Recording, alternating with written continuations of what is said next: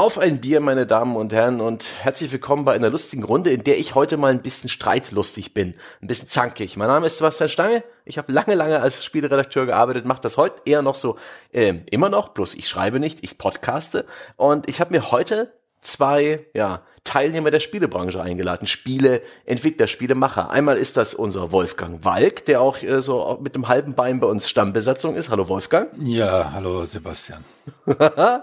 Und unseren aktuellen, äh, ja, äh, Dauergast, den lieben Ralf ja, Adam. Hallo Sebastian, freue mich wieder dabei sein Und zu dürfen. Ihr habt, ja. ich freue mich auch, weil ich will heute mal so ein bisschen ne, einfach einen Haufen Vorurteile, jede Menge Negatives über die Spielebranche auskippen. Und bevor ich das mache, drücke ich mir aber Mut an, ja, öle ein wenig das Gebiss. Ähm, reden wir ganz kurz über Bier und dann über vielleicht über die Branche. Was, was steht denn bei euch ähm, auf dem Tisch? Wolfgang. Bei mir steht ein Gläschen Artback. Das ist ein Whisky. Oh, oh. Das ist ja was ganz, ich drehe mich hier gerade nach rechts, weil ich sitze in meinem Karaoke-Keller und da ist rechts auch eine Bar, da steht glaube ich auch irgendwo ein Artback, weil ich habe mir jetzt hier nur ganz brav äh, heute mal kein Bier, sondern einen Schluck aus der Heimat, äh, ein Appleboy, Freigericht shoppen, so aus dem Nachbarort, wo ich aufgewachsen bin, den werde ich jetzt gutieren. Mhm. Ich, ich, ich, ich denke halt, Getränke oberhalb von 30 Prozent machen die Branche erträglicher. da wären wir schon beim Thema. Oh mein Gott, ich muss noch den Stichpunkt versoffen in meiner Liste hinzufügen.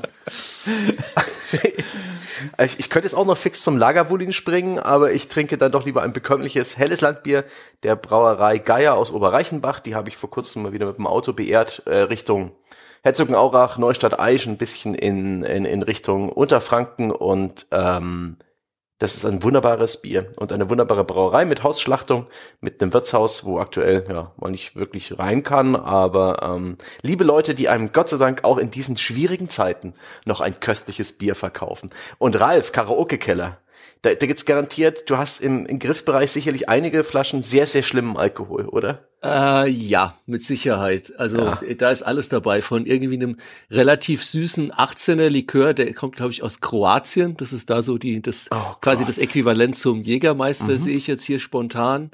Äh, Pfeffi? Hm? Eine knallgrüne Flasche Pfeffi? Äh, nee, nee, so weit gehe ich dann doch ah. nicht. Wobei das zum Karaoke gar nicht schlecht ist. In einer Karaoke-Bar, in der ich ab und zu mal singe, die haben den, der ist tatsächlich gut für die Stimme. Man soll es nicht glauben. Das, das, habt ihr doch vor drüben gehabt, oder? Das ist doch aus eurer, ja, Zeit. Ja, das genau. Ist ja, ja, ja. Sehr ostdeutsch. Ja. Der, der ist immer gut, wenn du dann den Alkohol überdecken willst, was ich natürlich nie tun würde, danach noch Auto fahren würde, aber anderes Thema. Gut, dass wir alle schon zu Hause sind, so dass wir uns nach der Aufnahme nicht mehr groß bewegen müssen. Ja, schon wieder ein völlig falsches Bild, was ich hier zeichne. Ja. Das ist ich will auch ein falsches Bild heute zeichnen. Ich will mal bewusst ein bisschen auf die Branche eintreten, denn ich habe ja an ihr ja nur am Rande so teilgenommen. Der Spielejournalismus ist einer der ja der symbiotischen Begleiter der Spielebranche, aber nicht gerade der Hauptinhalt. Der Hauptinhalt sind halt schon Spieleentwickler, Publisher und all diejenigen, die wirklich Spiele herstellen, die sie vertreiben, die sie in den Handel stellen. Und da habt ihr ja auch äh, Anteil genommen und nehmt weiter Anteil. Vielleicht zur Erinnerung, da wir mit dem Sonntagspodcast ja auch viele Leute erreichen, die unser restliches Programm noch nicht kennen. Ähm, von welchen Spielen, ja, wo habt ihr eure Finger so mit drin gehabt? Wolfgang, du, fang du mal an. Ach ja, ich glaube so die, die ersten größeren, die bekannt sind, waren Battle All 3, Siedler 2, 3 und 4, Aquanox, Schleichfahrt, ähm, dann äh, Extreme Assault Albion, Chewie Escape von F5, Incubation. Äh, später war ich an etwas obskuren Spielen beteiligt, weil man da mehr Freiheit hat. Äh, mit einem russischen Team habe ich an einigen sehr schönen Spielen gearbeitet, unter anderem The Void und jetzt dann auch äh, Pathologic 2. Ähm, ich war bei in Between mit dabei, da bin ich immer noch stolz auf ein sehr kleines Spiel, über das aber auch mal eine Sendung gab, zusammen mit André, das ähm, behandelt den Krebstod eines Menschen als Sidescroller, also sehr ähm, eigenartige Dinge. Ich bin in der glücklichen Lage, dass ich äh, ähm, an vielen so kleinen Projekten in den letzten Jahren teilgenommen habe und dadurch sehr viele sehr interessante kleinere Spiele gemacht habe und eher so auf der kreativen Seite gelandet mhm. bin und nicht so auf der ähm, sehr stark äh, ähm, äh, eingeschränkten, wo doch die Vorgaben dann sehr, sehr stark sind und möglicherweise jemand wie ich auch gar nicht mehr so gut einsetzbar ist. Ja. Ist so allein so, und ich höre an dem Unterton, dass Wolfgang jetzt in meine Richtung schaut. Ja, er schaut. Ja. wie schaffst du das nur mit deiner Tonalität? mir das Gefühl zu geben, dass du mich gerade anschaust, Herr Weiß. Er, er, er, schaut auf diesen. Ich, ich, Ich glaube, Ralf, dass du eigentlich dich selbst angeschaut hast und das auf mich projiziert hast. Also, während der, der Wolfgang halt der Kreative, der Schaffende ist, ist Ralf eher so der Gebrauchtwagenhändler, ne? Genau. Der Geschäftemacher, der mit seiner Lederjacke und seinem Aktenkoffer an der Bushaltestelle steht.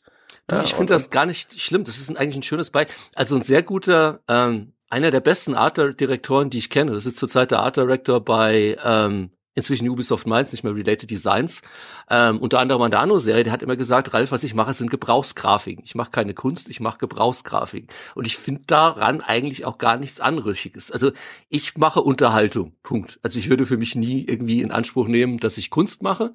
Ich mache Unterhaltung, habe dabei Spaß, hab, produziere hoffentlich was, was den Leuten auch Spaß macht und verdiene damit Geld. Ähm, so sehe ich das. Ja.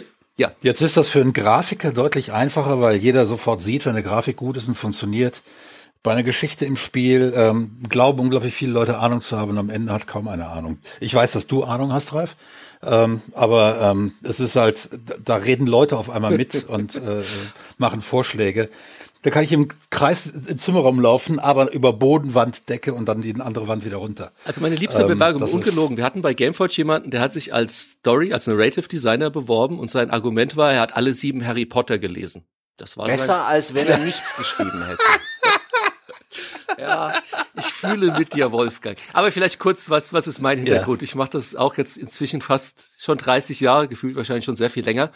Ähm, und mein, mein Hintergrund ist tatsächlich auch ein bisschen kreativ, also weit weniger wie Wolfgang. Ähm, habe also weniger Game Design gemacht, weniger Story, auch wenn ich hier und da mal meine Finger mit dem Spiel hatte, aber die meiste Zeit war eigentlich immer äh, Producing oder Projektleitung.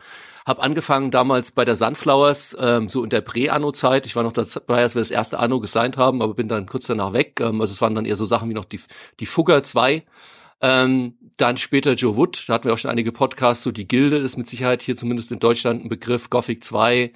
Hab dann später als Freelancer unter anderem an Sacred, Sacred 2 mitgearbeitet, Spellforce, ähm, die Desperados-Reihe. Ähm, hab dann als Freelancer für Ubisoft unter anderem an Siedler-Teilen mitgearbeitet, Siedler 6. Bin dann so in das, was hier immer in diesem Podcast so ein bisschen unverschämterweise als anrüchig irgendwie dargestellt wird, so in den Free-to-Play-Bereich rein. Hab dann ähm, äh, Browserspiele unter anderem gemacht bei der Gameforge, ähm, die ich lange Jahre begleitet habe. Ich war bei der Gameforge von 20 Leuten bis auf 700 Leute hoch. Ähm, das bekannteste davon läuft heute noch relativ erfolgreich. Das nannte sich, nennt sich Ikaria. Ähm, und bin jetzt seit einigen Jahren, habe dann viel auch im Mobile-Bereich gemacht, unter anderem an der Zombie Gunship-Reihe mitgearbeitet. Äh, Zombie Gunship ist unter anderem damals von dem Tim Cook präsentiert worden, das Spiel, an dem wir mitgearbeitet haben, auf der Apple Keynote, also durchaus in einem größeren Rahmen auch. Ähm, paar andere bekanntere äh, Mobile-Spiele, vielleicht Nonstop Night, ähm, Field Runners, an der Field Runners Serie mitgearbeitet. Dawn of Steel war ein sehr schönes Spiel, das haben wir nämlich gemacht mit den, dem EA, ehemaligen EA-Team, das äh, Command Conquer Generals gemacht hat. Die haben dann ein Mobile-Spiel gemacht. Und ja, bin bis heute ähm, als Freelance-Producer und Gun for Hire sozusagen käuflich bin zu erwerben. Sehr schön. Da haben wir also ein, ein Crack-Team an Auskennern äh, beisammen, ja, den, den, den Spieleschöpfer, den Spieleverkäufer und den, den Dampfplauderer, der lange Zeit Spiele ähm, in irgendeiner Form beurteilt und mit einer Zahlenwertung versehen hat. So schließt sich dann der Kreis. Und ich, ich finde das sehr gut und möchte euch jetzt mal ein bisschen mit ein paar, ja, mit ein paar Vorurteilen konfrontieren. Denn unsere Branche ist auf der einen Seite total geil, Videospiele machen Spaß. Sie sind etwas, das ähm, viele Leute echt mögen, gerade junge Leute ähm, himmeln diese Branche vielleicht sogar an. Ja? Ich habe vor einer Weile auf dem, auf dem, also vor Corona-Zeiten, als noch Kinder auf dem Platz in der Stadt gespielt haben mit Fußbällen und sowas und es war ein Riesentrubel und einer, so ein kleiner acht, neunjähriger, sagte zu einem anderen, dass er wahrscheinlich YouTuber wird oder irgendwie Pro-Gamer, aber auf jeden Fall YouTuber oder sowas. Das ist ein Zukunftstraum heutzutage. Früher haben wir Michael Jackson nachgeeifert, heute sind es vielleicht irgendwelche Gamer oder vielleicht sogar Spieleproduzenten, aber ich war halt in den letzten Tagen ein bisschen mürrisch und ich habe mir überlegt, ah, diesen Podcast zum Anlass zu nehmen, ein wenig zu sagen, nein, die Spielebranche ist stellenweise nämlich ganz schön blöd, ganz schöner Mist. Und ich möchte euch jetzt mit all meinen Vorurteilen konfrontieren und das vielleicht auch mit euch ein bisschen abgleichen und vielleicht sogar mal rauskitzeln, wo ich da recht habe, wo nicht und ja, äh, was der Branche vielleicht allgemein und vielleicht im Speziellen in Deutschland auch ganz gut tun könnte. Eins der Kernprobleme der Branche, das habe ich auch gemerkt auf der Seite des Spielejournalismus, die ist noch gar nicht so alt. Ich meine, ja, mit, mit dem zunehmenden Alter von mir und auch von euch merken wir, dass die ist schon einige Jahrzehnte alt, aber sie ist immer noch ein bisschen jung und ein bisschen unprofessionell, habe ich den Eindruck. Die äh, hat sich so ergeben aus dem Hobbykeller von Enthusiasten und aus denen sind teilweise plötzlich richtig große Studios geworden, aber so richtig gelernt, wie man so wirtschaftet oder wie man ein Studio führt, haben davon nicht so viele. Das wirkt auf mich oftmals so ein bisschen äh, ja, wie die plötzliche Pubertät von großen Kindern. Wie, wie, wie, wie seht ihr das? Ralf? Ja, also da ist mit Sicherheit was. Also ich sage auch immer spaßeshalber, wenn wir ähm, so eine Veranstaltung haben wie den äh, Deutschen Entwicklerpreis so und schauen den Saal, dann sehe ich da 800 Peter Pans, also 800 Leute, die vielleicht nicht erwachsen werden wollen. Da ist mit Sicherheit ein Kern, also es ist ja meistens so an all diesen Vorurteilen oder oder solchen Dingen ist ja immer auch ein Stück weit ein Kern der Wahrheit. Also ich denke schon rückblickend, dass ich in den letzten, letzten 30 Jahren, die ich fast dabei bin, Richtung Professionalität schon einiges getan hat das ist insbesondere in, in meiner Wahrnehmung vor allem auf der schöpferischen Seite, sage ich jetzt mal. Also wenn du heutzutage mhm. nimmst, ähm, inzwischen gibt's halt auch nicht mehr nur private Hochschulen wie die Games Academy, es gibt auch große Hochschulen wie die Hochschule in Trier oder andere, Wolfgang lehrt ja auch an einigen, wo du wirklich auch an Hochschulen jetzt Programmierung mit ähm, Spezialisierung eben auf Medien und, und interaktive Unterhaltung und, und Spiele wirklich von der Pike auf lernen kannst und wirklich ein solides Handwerk lernen kannst. Das gilt für das Grafische. Ja, auch wenn du dich wirklich dafür interessierst, ähm, kannst du das auch im Story-Bereich, im Narrativen ähm, dir aneignen. Im Ausland ist das noch viel weiter, gerade in Amerika, da gibt's noch viel ähm, angesehene Hochschulen jetzt rein für interaktive Unterhaltung, Games, AR, VR, diese Geschichten. Ich glaube, ein Teilbereich, den du angesprochen hast, der ist für mich in meiner Wahrnehmung tatsächlich immer noch absolut unterentwickelt. Und das geht leider schon für mich gefühlt in der Schule los, weil wenn ich mir anschaue, was bis heute in der Schule gelehrt und nicht gelehrt wird, also sowas wie wie äh, irgendwie Wirtschaftswissenschaften oder Buchhaltung, Buchführung, die die trivialsten Dinge, die man im Leben braucht, egal ob man mal in, später in die Games-Branche gehen will oder nur seine Steuererklärung machen möchte, die werden ja weder an der Schule gelehrt und dann auch an den Hochschulen gefühlt ist das, was keiner machen will und dann auch die meisten Leute wirklich unterbesetzt sind und naiv sind. Das heißt, ich kenne absolut fantastische, kreative Teams, die auch schon lange dabei sind. Aber wenn die ihre Personalplanung machen, wenn die ihre Businessplanung vor allem machen, oder wenn sie dann auch eben auf Publisher zutreten, um ihre geniale Idee dem Publisher versuchen zu verkaufen, die Naivität und Unprofessionalität, die mir da entgegenschlägt, ist nach wie vor leider oftmals, ja, da dreht es einem die, die, die Zehennägel um. Und das ist nicht nur ein deutsches Problem, das ist auch ein internationales Phänomen. Es ist nicht so, dass die Amerikaner jetzt immer alles besser können, die kochen auch nur mit Wasser. Das ist für mich ein Bereich, der nach wie vor, wo das Verständnis fehlt und teilweise dann auch das Verständnis bei den Teams, wenn sie schon sagen, wir sind halt eher die Kreativen, wir haben so jemand nicht, dass sie diese Stelle einfach besetzen, weil die brauchen diese Stelle, aber das tun sie halt oftmals nicht. Und da sehe ich bis heute, da, da hat sich tatsächlich in den letzten 30 Jahren leider relativ wenig bis gar nichts geändert. Wolfgang, sehe ich das zu negativ Was oder wie siehst du das? Nee, das, das, das, das, äh, das ist einer der wichtigen Gründe. Ich glaube schon, dass es ein bisschen besser geworden ist, aber nicht in dem Maße, wie man das erwarten sollte. Ähm, was äh, nicht nur an der mangelnden Einsicht der Leute liegt, sondern auch daran, dass solche Leute eben auch, die das wirklich können, ähm, in den meisten Teams mit einem Schlag der mit weitem Abstand am besten Mitarbeiter sind, äh, besten bezahlte Mitarbeiter ist. Ähm, der dürfte, wenn ich mir den miete, deutlich äh, teurer werden, als der Chef selbst verdient in den ersten fünf Jahren, die eine Firma besteht. Mhm.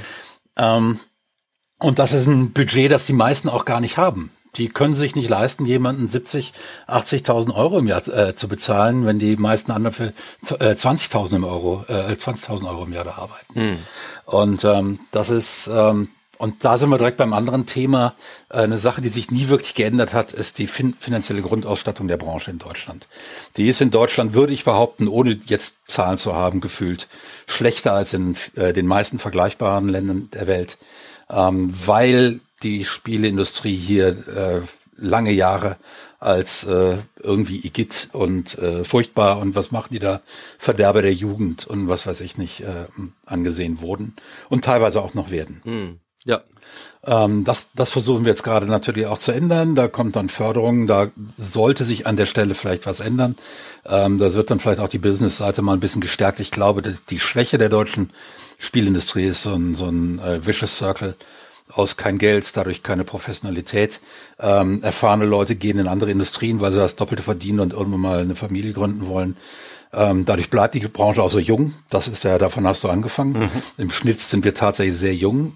Ich glaube, ähm, ich bin tatsächlich der älteste Entwickler Deutschlands. Ich weiß von keinem, der älter ist.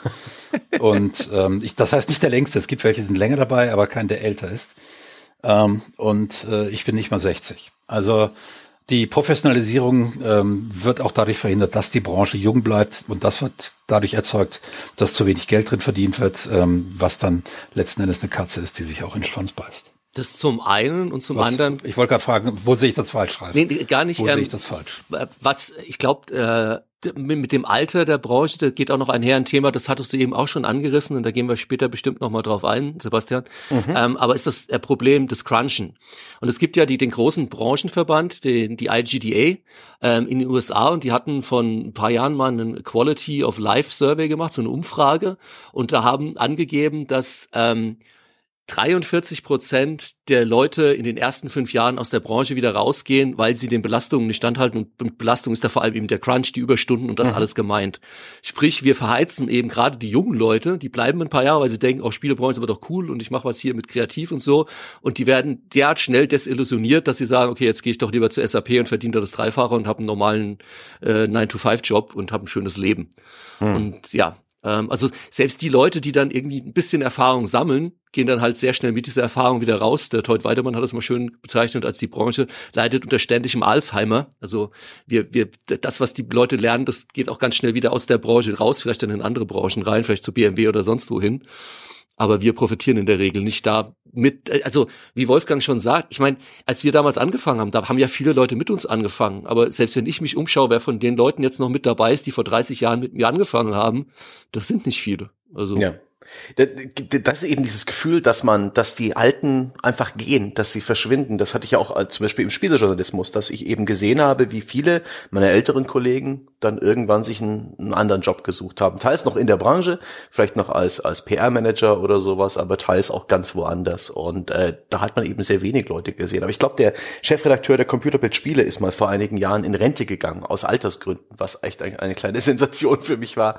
Aber ansonsten, ähm, ach, ja, sind junge Leute in schmuddeligen T-Shirts, um das Klischee zu bedienen, die äh, stellen den Großteil unserer Branche. Und ihr habt ja vorhin schon an mehreren Punkten so ein bisschen ja die berufliche Perspektive angesprochen. Dann gehe ich doch gleich mal da weiter. Wenn man damit liebäugelt, in der Spielebranche Fuß zu fassen, da sein Geld zu verdienen, da gibt es schon viele Dinge, die ihr auch jetzt schon angesprochen habt.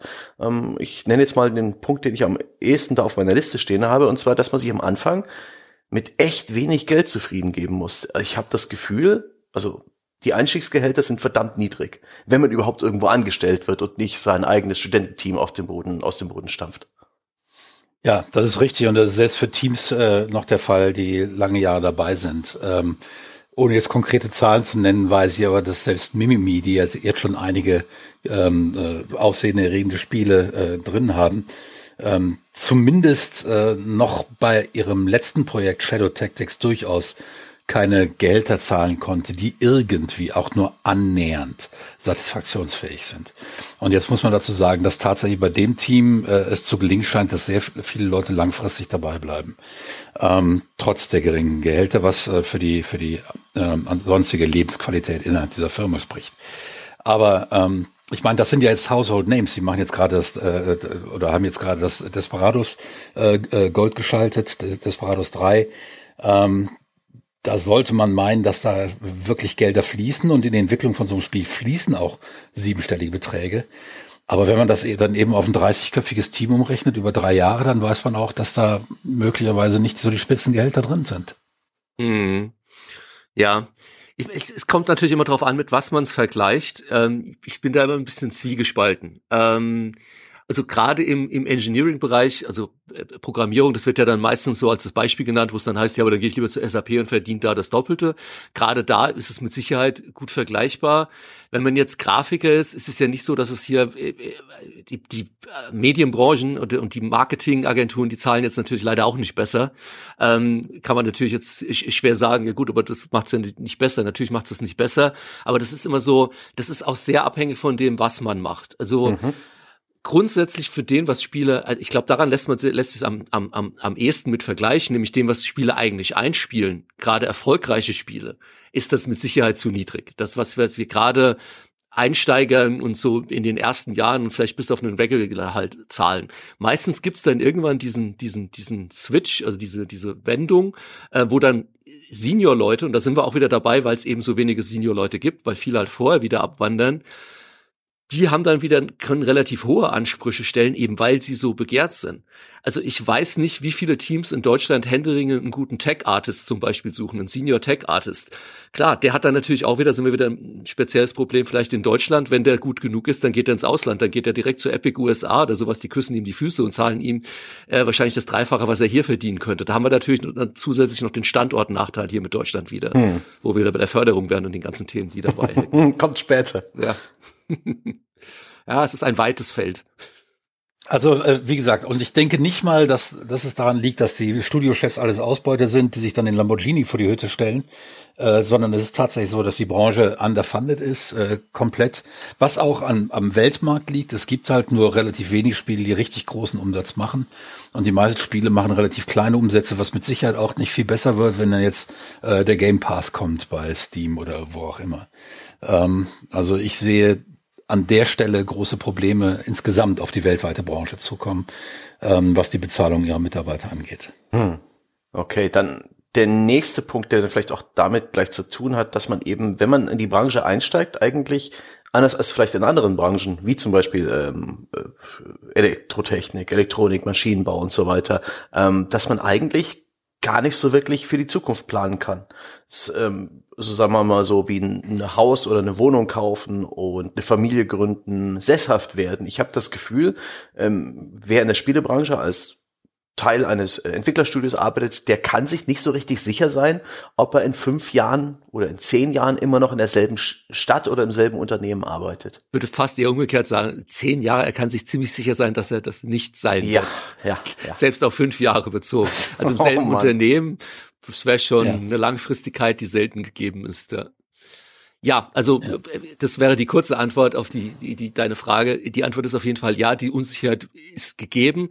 Das ist äh, mit Sicherheit überhaupt kein deutsches Problem, sondern das kenne ich im Ausland noch viel krasser. Also in Amerika ist die, die, die Durchlaufzeit, die du in einem Spielunternehmen bist, maximal zwei Jahre, da bist du schon lang dabei. Das ist aber auch mehr amerikanische Kultur, glaube ich, generell und da ist es auch wesentlich äh, leichter, jemanden wieder loszuwerden, so Hire und Fire und sowas. Also da, da sind die Wechselzeiten noch viel höher. Und wenn du in Amerika umziehst, da hast du, das ist ja was für uns, als würdest du auf einen anderen Kontinent Ziehen, wenn du irgendwie von Boston rüber nach San Francisco machst oder sowas. Das sind ja dann nochmal ganz andere Dimensionen. Das ist für die aber fast eher normal. Also da beschwert sich zum Beispiel in den USA gar keiner.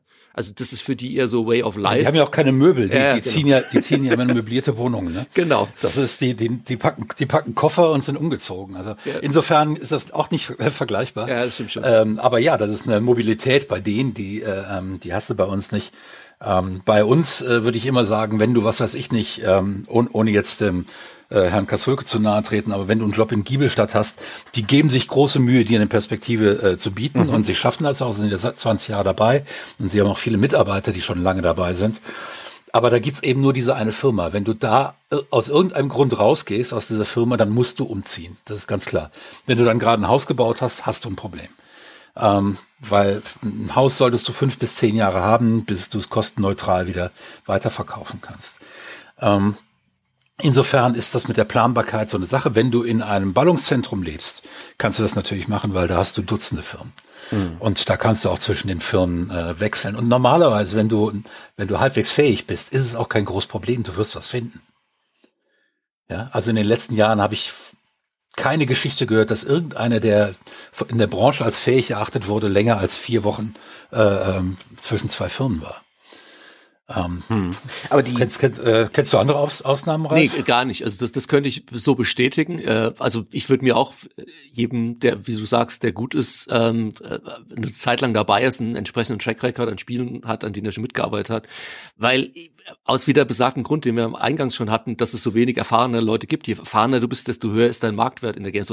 Aber wie gesagt, das die Angebote kommen dann halt meistens, also ja, wenn du in Berlin bist oder in Hamburg, da gibt's vielleicht dann noch Op Optionen und München, aber auch da ist es irgendwann begrenzt. Also du hast auch in, in Berlin zwei, drei große Studios mit Jäger oder sowas, aber wenn du sagst, du willst unbedingt bei einem großen Studio arbeiten, dann gehst du von Jäger zu Ubisoft und dann dann, dann wird schon ja. auf jeden Fall eine Nummer kleiner bis, bis gar nicht mehr vorhanden. Wenn du in, keine Ahnung, Montreal bist, in San Francisco, sonst was, ist natürlich dann immer noch was anderes, ja. Hm. Ja, klar. Frankfurt hast du vielleicht Crytek und, und, und Deck 13 oder so, aber es ist immer sehr begrenzt, ja. Ja. Ähm, deswegen, also die Mobilität musst du eigentlich auf jeden Fall mitbringen. Und ja, das hm. bringt auf jeden Fall auch die familiären Probleme von dir, die von dir genannten mit, Sebastian. Und also ich glaube, familiär ist das zum einen schwierig, gerade wenn du irgendwann Kinder hast und die kommen in die Schule und dann überlegst du, wenn ich jetzt umziehe und die haben jetzt 30 aus dem Freundeskreis raus, ähm, und das dann in gepaart mit gerade am Anfang vielleicht nicht so hoher Bezahlung und dann dem Punkt, auf den wir noch kommen, Überstunden und Crunch, ist natürlich für Beziehungen ein absoluter Stressfaktor. Mhm. Ja. Zumal eben auch die Ballungsgebiete, wo viele Spieleentwickler ähm, vorhanden sind, dann eben auch entsprechend hohe Miet- und Lebenskosten haben, was die niedrigen Einstiegsgehalte, Einstiegsgehälter halt auch nochmal verschärft. Ja. Das ist echt so. Das ist richtig. Der, der Anfang ja. ist echt hart, aber die, du beschreibst es hier ganz schön, Ralf, wie so eine Art Rollenspielcharakter. Wenn man sich einmal bewiesen hat, wenn man einmal aufgelevelt ist, dann, ja. dann hat der eigene Charakter ein bisschen mehr Wert. Wenn du den ersten Endboss überlebt hast oder den zweiten, dann wird's besser. Da gibt's einen Respawn-Punkt, das ist gut. Dann hast du ein bisschen Loot und dann ja. ja. Eine Lootbox.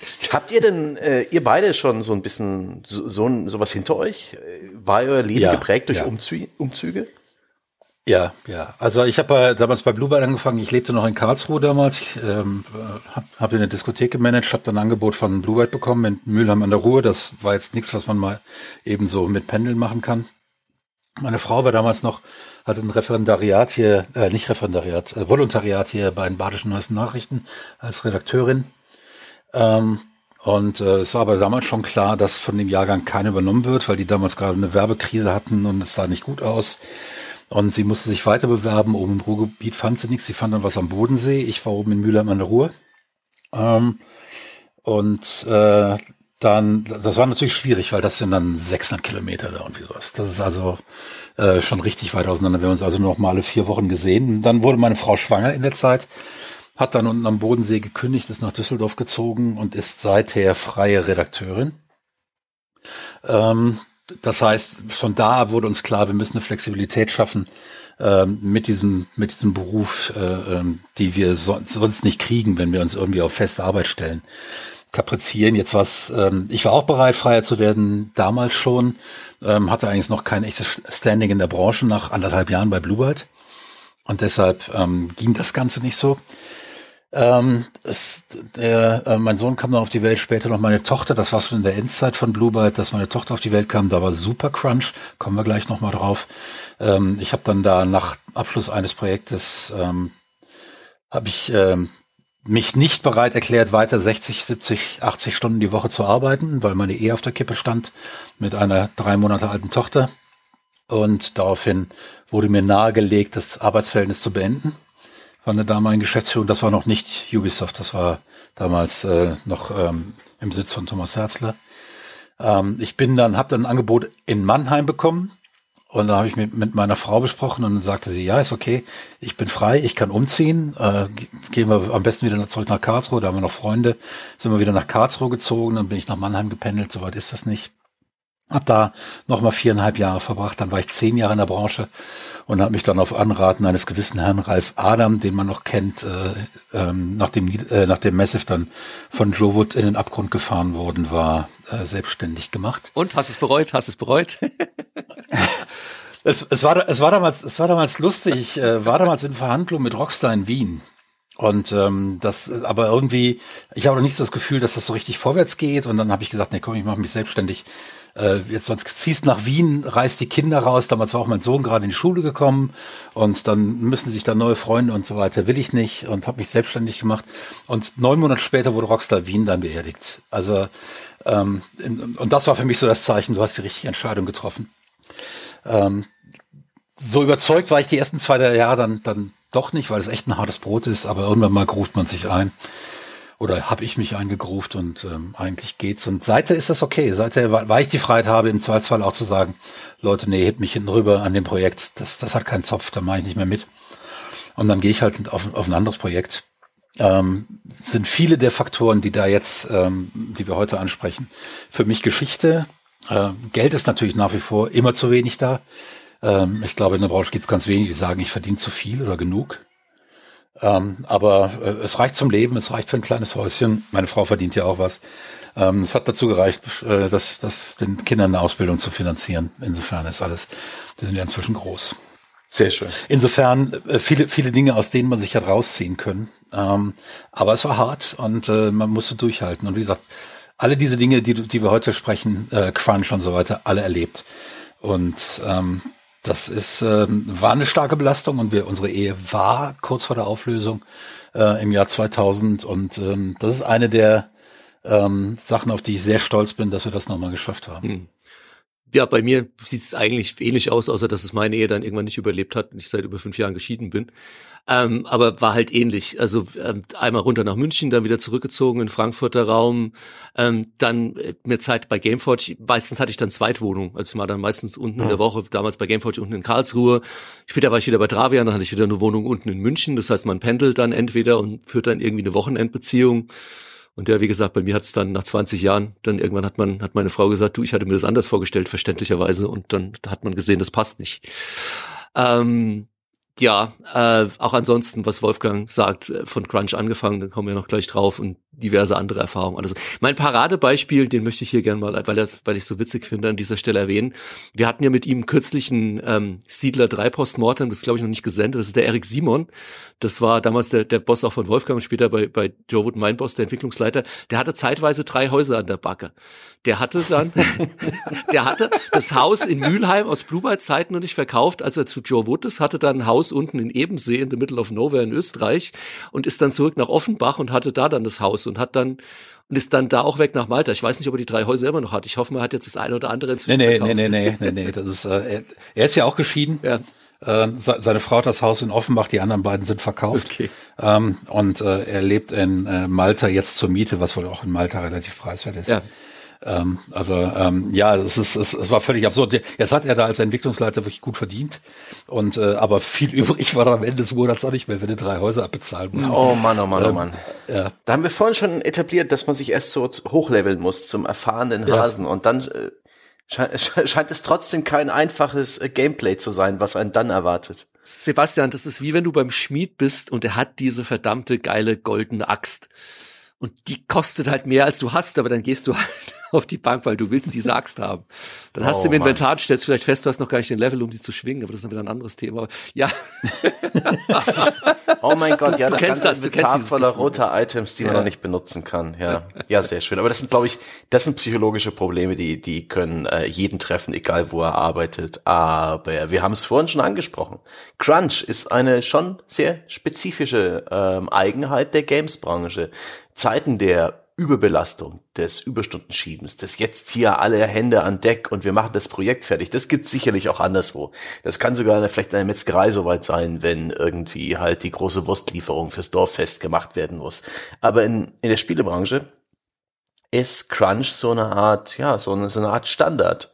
Ähm, diese, wie Wolfgang das angesprochen hat, Zeiten, wo man 60, 70, 80 Stunden die Woche arbeitet, die, die scheinen eingeplant zu sein und die scheinen hingenommen zu werden von all denen, die da mit dran arbeiten und niemand spricht gern drüber. Da habe ich schon großartige ausweichende Fragen und Unverständnis bei Interviews mitbekommen, inklusive nachträglicher Wünsche, das doch jetzt bitte aus dem Interview zu entfernen und nicht zu senden und solche Geschichten. Aber der, der Crunch ist eine Realität. Der Crunch belastet Menschen und äh, gewissen Medienberichten zufolge. Man schaue sich die wunderbare Berichterstattung von Jason Schreier bei Kotaku an, der da auch wirklich da das beleuchtet hat, wo es Leuten wirklich wirklich wehgetan hat, die wirklich zu posttraumatischen Stresssyndromen führen, die dazu führen, dass eben Menschen nicht mehr arbeiten können. Die gehen regelrecht kaputt an diesem Dauerzustand. Was ist denn, was ist denn eure Erfahrung und, und vielleicht, was sind denn eure zwei Cent zum Thema Crunch? Vielleicht fangen wir mal beim Ralf an. Ich weiß gar nicht, ob du so viel davon erlebt hast, weil du warst ja, ja eher so in der Verkäuferrolle, oder? Ja, ja, puh. Also, äh, ja, habe ich auch erlebt, auf jeden Fall erstmal zunächst. Und du erlebst sie, also was heißt in der Verkäuferrolle? Du erlebst Crunch ja sowohl, ob, ob du beim Publisher bist, als auch beim Entwicklerstudio. Beim Publisher bist du dann fast eher der Bösewicht, der das dann in irgendeiner Form veranlasst. Ähm, aber vielleicht mal von vorne angefangen. Also wo ich es am stärksten erlebt habe, war dann auf Entwicklerseite, als ich bei Phenomic war, ähm, bei Spellforce. Da haben wir auch schon, gibt's ein separates Postmortem, ähm, zumindest für die für die für die Bäcker. Ähm, aber das war der härteste Crunch, den ich erlebt habe. Der ging über viele Monate hinweg, ähm, fast immer sieben Tage die Woche, zehn, zwölf Stunden, um das Spiel fertig zu bekommen hatte den Hintergrund, dass Belfast eben schon ein Delay hatte ähm, und das Spiel halt unbedingt war schon mehrfach verschoben und es musste halt dann raus. Ähm, ich habe es in vieler Form dann äh, immer wieder erlebt.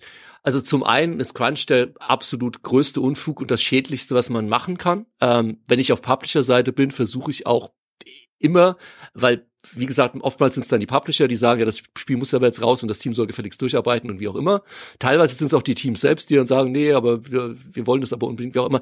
Und dann versuche ich teilweise, selbst wenn ich auf der Publisher-Seite stehe und als Publisher-Producer das Team davor zu schützen und sagen, Leute, das bringt nichts. Ich war, bin da oft genug durchgegangen und das hat keinen, also ähm, es gibt wissenschaftliche Studien, also Crunch ist ja kein neues Thema, wie du schon sagtest, mhm. egal ob der Metzger, aber die tatsächlich, es gibt Studien seit dem frühen 20. Jahrhundert. Also ab 1900 hat man angefangen, im Rahmen der Industrialisierung und eben Factory Work und Überstundenarbeit, da gibt's einen Arbeitspsychologen, ich glaube, ein Deutsch-Amerikaner, Münsterberg hieß der, glaube ich, der hat die ersten, kann man einfach mal googeln, die ersten Studien dazu gemacht und der hat ähm, Dinge belegt, ähm, sowohl was die Auswirkungen auf die Psyche angeht, da können wir vielleicht auch gleich nochmal drüber reden, das vielleicht kann ich dann an Wolfgang noch ein bisschen abgeben, aber mein Teil ist auch eher der, es bringt auch auf der Produktivitätsseite nichts. Sprich, dieser Mensch hm. hat eben geschaut, wenn ich statt 40 durchgehend 60 Stunden die Woche arbeite, sollte man ja meinen, dass egal was ich jetzt mache, egal ob am Fließband oder ob ich kreative Arbeit mache oder schreibe oder was, dass ich einen höheren Output habe, dass ich in 60 Stunden mehr schaffe als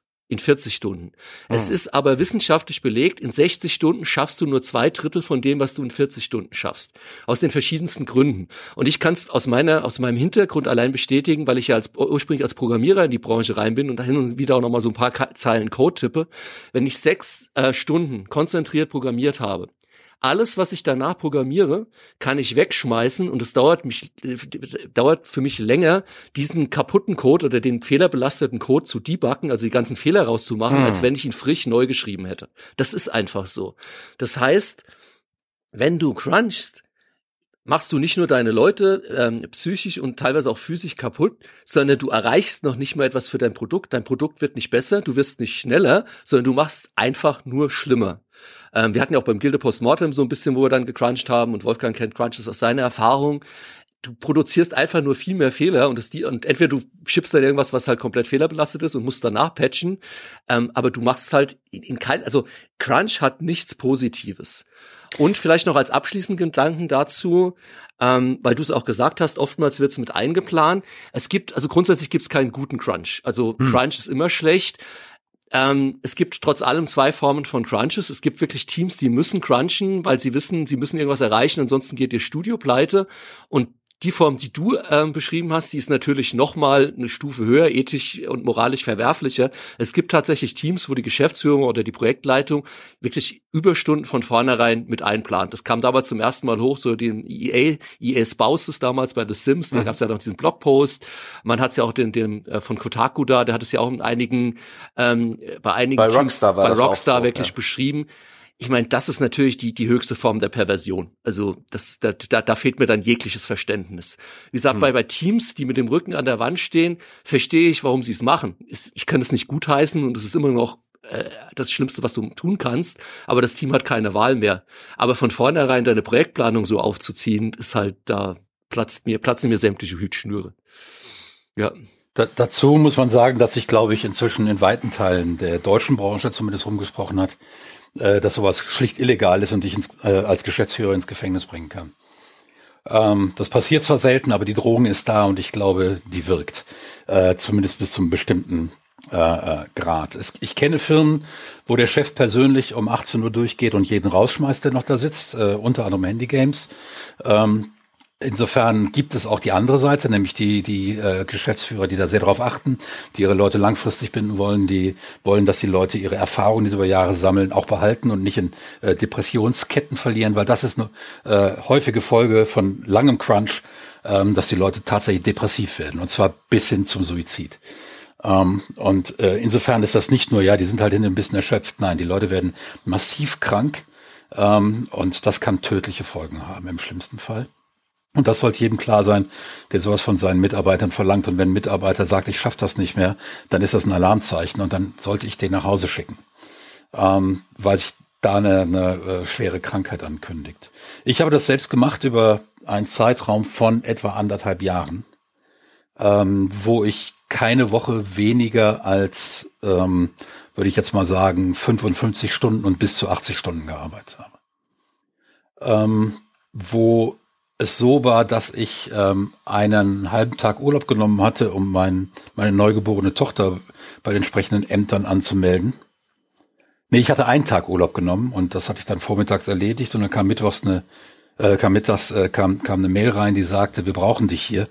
Hast du Zeit? Und dann bin ich hin und dann war ich von eins bis fünf Uhr da und habe geholfen und dann habe ich gesagt, so jetzt fahre ich wieder nach Hause und dann wurde ich beschimpft. Es war mein Urlaubstag es entstehen da Kulturen innerhalb der Firmen, wo die, Leu wo die Leute das Stockholm-Syndrom entwickeln und mit ihren Geiselnehmern sympathisieren und Leute, die sich dem entziehen wollen, beschimpfen und als äh, äh, Kollegenschwein und was weiß ich nicht äh, beschimpfen. Ich weiß persönlich von jemandem, den ich hochschätze, nach wie vor hochschätze, der in äh, dieser Situation, ich habe dann irgendwann mal auch äh, ähm, auf Stellenangebotsseiten der, äh, ähm, der Branche rum, rumgebraust nach Feierabend und ähm, der hat dann äh, seinen Vorgesetzten davon oder unseren Vorgesetzten davon berichtet, nicht um mich anzuschwärzen, sondern um als Warnsignal.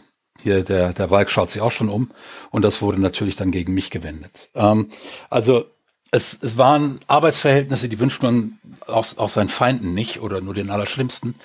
Und äh, das sind Dinge, wie der Ralf schon gesagt hat, man wird nicht mal besser dadurch. Es wird, man arbeitet nicht mehr, man arbeitet im Gegenteil weniger, weil man da hockt und teilweise noch die Wand anstarrt und äh, irgendwie auf dem Rechner rumklickt und so tut, als würde man arbeiten, aber eigentlich nichts, effektiv nichts macht.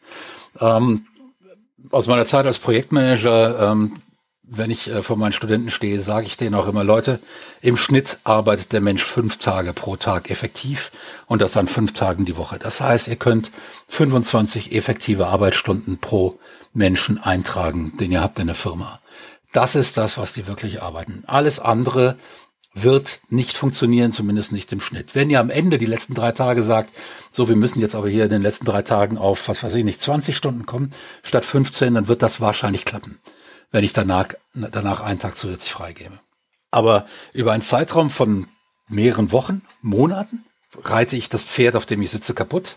Ähm, Bluebird hat damals Ende der 90er äh, so viele langjährige Mitarbeiter verloren, als ähm, Ubisoft dann die Firma gekauft hat, ohne davon zu ahnen, und einen Blick in die Entwicklungsabteilung endlich geworfen hat, äh, sind, haben sie den Vertrag mit Thomas Herzler nochmal äh, nachverhandelt und das wurde sehr schmerzlich für Thomas Herzler. Hm ähm, weil die sich betrogen gefühlt haben.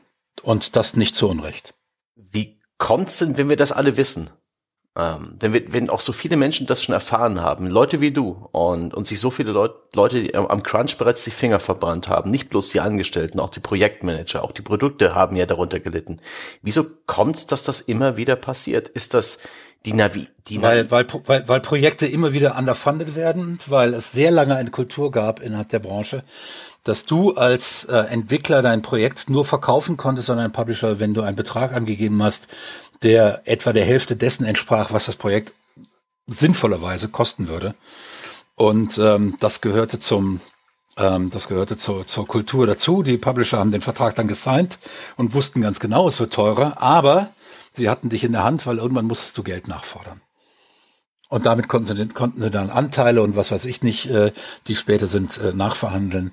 Und ja, das Ganze. Und ähm, dann wurdest du natürlich von deinen Vorgesetzten, damit dies, äh, dieses Nachverhandeln nicht zu negativ ausfiel, ähm, wurde dann gesagt, ja, wir müssen das Spiel bis dann und dann abliefern. Und ähm, dazu kam noch das damals extrem bedeutende Weihnachtsgeschäft. Wenn du das Spiel nicht im September, Oktober fertig bekamst, musst du damit rechnen, dass es nur noch die Hälfte der Spiele verkaufte. Ähm, also es gab, es gab da mehrere ähm, Dinge am Markt, die sehr crunch-fördernd waren, ohne dass die Leute bösartig waren. Und dann gab es natürlich die ganz profane Gier. Mhm. Klar. Es kam noch ein. Die gibt's auch heute noch. Ja. ja. Ich habe eher das Gefühl, tatsächlich, einige Dinge sind besser geworden, manche Dinge sind für mich auch immer gefühlt über die Jahre schlimmer geworden. Tatsächlich können wir vielleicht auch noch ein bisschen drüber reden. Aber ich glaube, ein Faktor kommt auch noch hinzu, und da wären wir auch wieder bei dem, insbesondere wenn du eben ein junges Team hast, wo dann vielleicht eben genau nicht ein paar seniorige Leute auch dabei sind, die sagen und die waren eine Stimme erheben und sagen, Leute, wenn wir crunchen, wir gewinnen nichts, wir, wir verlieren eher relativ viel.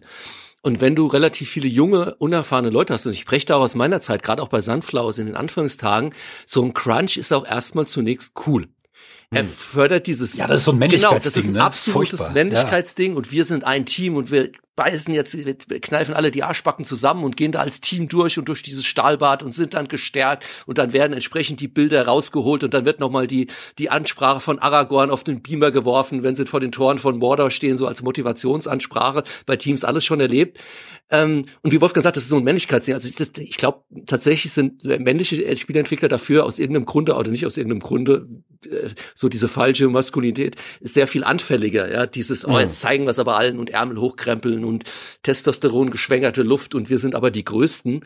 Ähm, das hat auch eine gewisse Wirkmacht. Wie gesagt, gerade auf, auf jüngere Menschen, wenn du es halt noch nicht erlebt hast, wenn du halt, du denkst ja dann auch nicht, ja komm mal, die eins, zwei Wochen, aber aus den Wochen werden dann irgendwann Monate und dann ist das, was mal ganz cool war und so und wir machen mal eine Nacht durch und kennt man ja auch mal so 48 Stunden Stück vom Rechner mit der äh, Chips-Tüte oder sowas. Klar, wenn man irgendwie zockt, ist das cool, ja.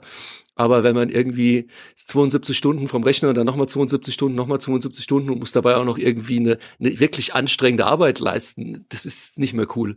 Ja, ich habe auch das Gefühl, dass Crunch vielleicht auch so ein bisschen von allein entsteht. Einfach aus solchen Momenten mhm. heraus, wo mal ähm, alle mal anpacken müssen und wo sich das vielleicht auch mal, wenn man es nur zwei Tage lang macht, richtig gut anfühlt. Mhm. Ähm, genauso wie es gesunden und ungesunden Stress gibt. Also diesen kurzfristigen, der dich aufputscht und leistungsfähiger macht und diesen, diesen monotonen andauernden, der dich langfristig. Ja, das, das, das, das, das war bei, bei Bluebird damals so ein langsames Reinrutschen. Ne? Das war, äh, man, man kannte das von den Masterphasen von, von Siedler und Schleichfahrt und so weiter, wo man dann eine Woche mal richtig durchgepowert hat und da aber auch dann richtig nochmal, weil man eigentlich schon ein fertiges Spiel hatte, nochmal richtig gepolished hat und das Spiel wurde nochmal richtig geil.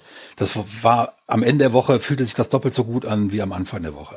Aber es war eben schon ein fertiges Spiel. Und dann irgendwann mal kam der Punkt, ja, Moment, wenn wir jetzt hier so, so viel, so viel Qualitätszugewinn in einer Woche haben, dann können wir auch sagen, wenn wir Anfang der Woche noch nicht, äh, äh, macht das mal über drei Wochen und dann brauchen wir auch noch nicht fertig sein mit dem Spiel.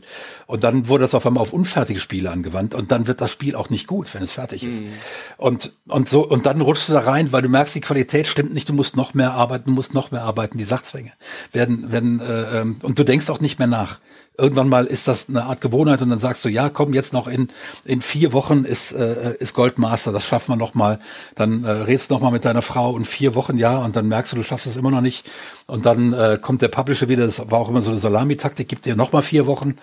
Und dann wird aus den vier Wochen wird eben acht und dann nach nochmal vier Wochen, dann nochmal vier Wochen, auf einmal hast du vier Monate gemacht, wo du es vorher schon sechs Monate gemacht hast. Und deine Frau hat einen Hals, äh, der, der, der füllt die ganze Wohnung aus und glaubt dir nicht mehr, wenn du nach Hause kommst, das Spiel ist fertig. Das ist mir passiert. Meine Frau hat mir das einfach nicht mehr geglaubt. Die hat gesagt, du gehst doch morgen wieder, nee, ich gehe morgen nicht in die Firma. doch, doch, du gehst morgen sicher, sicher wieder in die Firma. Ja, und was war? Am nächsten Morgen um zehn wurde ich angerufen, wir haben hier noch ein Problem, du musst noch mal kommen. Und dann stand meine Frau da und sagte, Sisse. Ja. ja. Und ähm, genau. Oh boy. Und, äh, oh boy, ja. Oh Meint boy, ihr, ja. das wird die Branche los? Äh, es ist besser geworden. Ich bin der festen Überzeugung, dass es besser geworden ist. Würden? Ich glaube, dass es in vielen Firmen, ich, ich weiß, dass es in, in mhm. ich kenne, kenne einige Firmen, wo es das nicht gibt, aus Prinzip die lieber verschieben. Verschieben ist heute leichter geworden, hm. weil du keine physische Produktion mehr hast. Du hast nicht, äh, du hast nicht eine Produktionslinie in, in einem CD-Presswerk äh, gemietet, die du genau an dem Tag dann auch nutzen musst, sonst verfällt dein Verstehe, Produktionsslot ja. und, du, und, du, und du hast die Kosten. Ähm, die Schachtel ist nicht äh, äh und so weiter. Das alles ist ein, äh, den Produktionsslot musst du nicht verschieben. Du musst nicht die gesamte Werbekampagne abblasen, die schon seit äh, ähm, und so weiter. Das lässt sich alles heute leichter machen. Insofern ist das wesentlich einfacher zu machen. Ähm, die Publisher haben auch keine guten Erfahrungen äh, damit gemacht, sehr häufig. Und die größeren Publisher mögen das nicht mehr so gerne, wenn ich mich mit denen unterhalte. Zumindest habe ich das Gefühl, dass sie versuchen, das zu verhindern, weil sie wissen, dass ihre Teams ausbrennen. Und die, und die arbeiten gerne immer wieder mit den gleichen Teams, weil sie die dann kennen und weil sie wissen, dass da Zuverlässigkeit entsteht. Also ich denke schon, dass es besser wird. Es gibt sicher immer noch äh, Firmen, die darauf bauen und äh, ich würde jedem äh, jungen Mitarbeiter, der in sowas reingerät, sagen, such dir sofort einen neuen Arbeitgeber mhm. auf der Stelle. Für mich ist es gefühlt, also ich bin bei Wolfgang Zumindest teils, teils. Also für mich ist mhm. es gefühlt, insbesondere bei kleinen bis mittelgroßen unabhängigen Studios, die einfach auch langfristig planen und sagen, wir wollen aber langfristig dabei sein, wie in Handy Games, in, in, in Wien zum Beispiel Mipumi, die mhm. schon lange dabei sind, die genauso arbeiten, wo genau der Geschäftsführer um 18 ja. Uhr durchläuft und sagt, Leute, Feierabend, ihr geht jetzt nach Hause und wenn ich euch persönlich vor die Tür setze, die einfach eine gesunde Einstellung dazu haben, weil sie eine gesunde Businessstrategie und eine Langfristigkeit in ihrer Planung haben.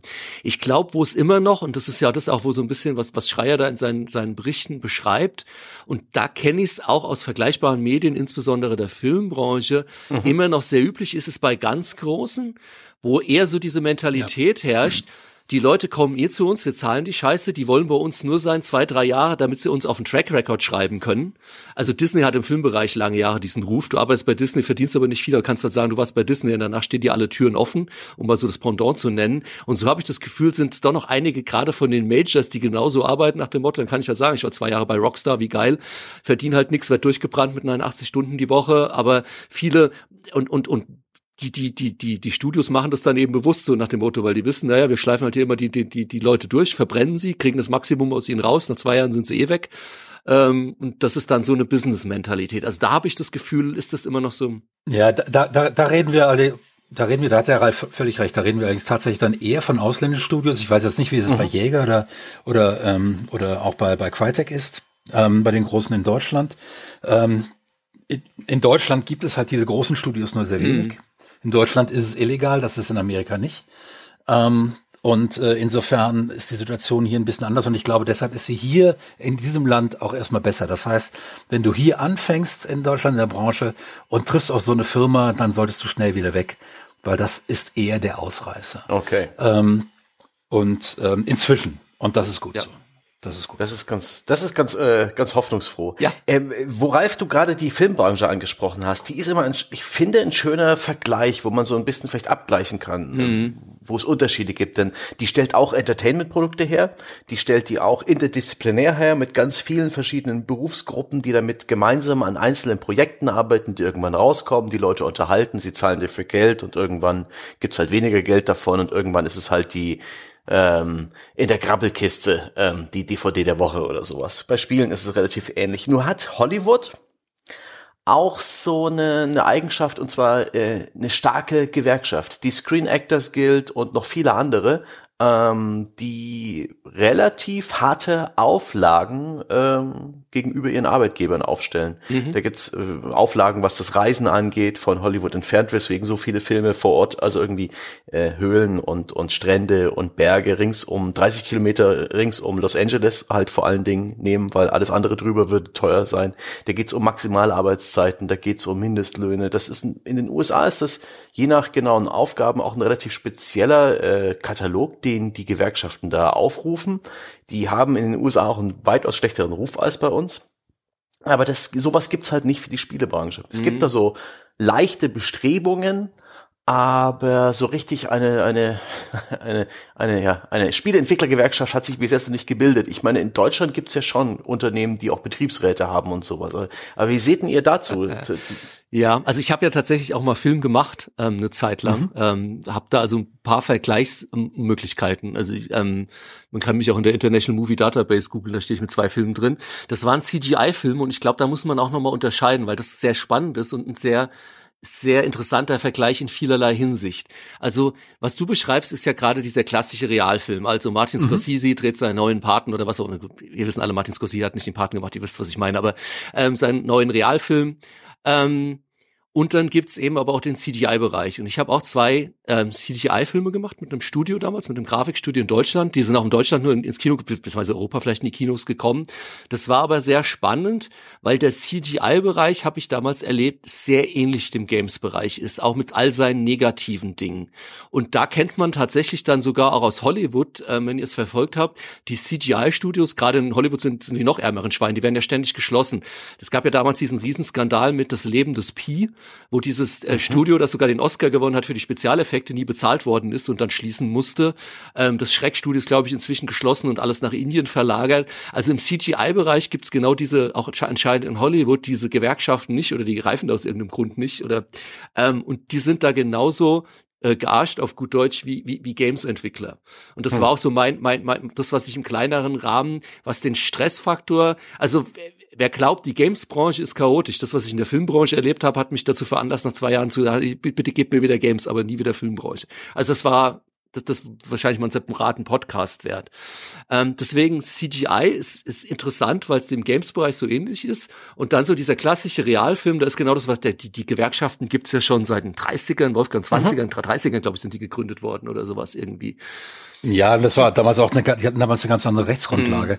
Mhm. Ähm, das ist ja alles, die konnten sich äh, in einem relativ geschützten Zeitraum bilden, als ähm, ähm, ähm Roosevelt Präsident war und der war ja eher arbeitnehmerfreundlich gestimmt, hat ja auch einiges an Sozialversicherungen in den USA eingeführt. Und ähm, da konnten die stark werden und äh, konnten ihren Fuß in die Tür kriegen und sind akzeptiert letzten Endes. Ähm, deshalb tritt auch jeder, der da Schauspieler wird und so weiter, bei denen erstmal bei. Und dann hast du natürlich ein starkes Rückgrat. Die Spielindustrie ist im, äh, äh, im Neoliberalismus groß geworden, äh, libertär äh, wurde da gedacht, auch gerade von vielen ähm, äh, Programmierern und so weiter. Viele wollten sich dem gar nicht unterwerfen. Ähm, äh, Gewerkschaften hatten den Ruf, korrupte Haufen zu sein, die nur sich selbst die Taschen voll machen, nichts für ihre Arbeitnehmer tun, vor allen Dingen auch in den USA. Es ist, ähm, ich kann in Deutschland in eine Gewerkschaft reingehen, und habe dann da auch gewisse, nämlich bei Verdi als Entwickler, habe da auch gewisse Rechte. Ähm, bloß sitzt Verdi, soweit ich weiß, in keinem Betriebsrat der deutschen Spielindustrie in Deutschland. Hm.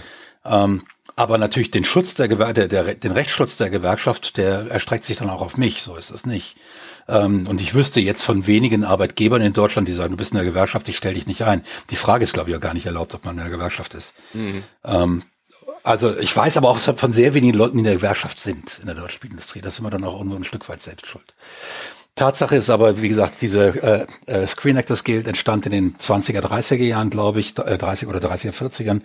Ähm, das war eine gewerkschaftsfreundlichere Zeit. Ähm, die kam auch gerade aus einer Zeit extremer Armut und extremer Ungleichheit und äh, da waren die Gewerkschaften besser angesehen, konnten stark werden. Und wenn so eine Gewerkschaft mal stark ist und keine, keine großen Fehler macht, ihren Job erledigt, dann bleibt die auch.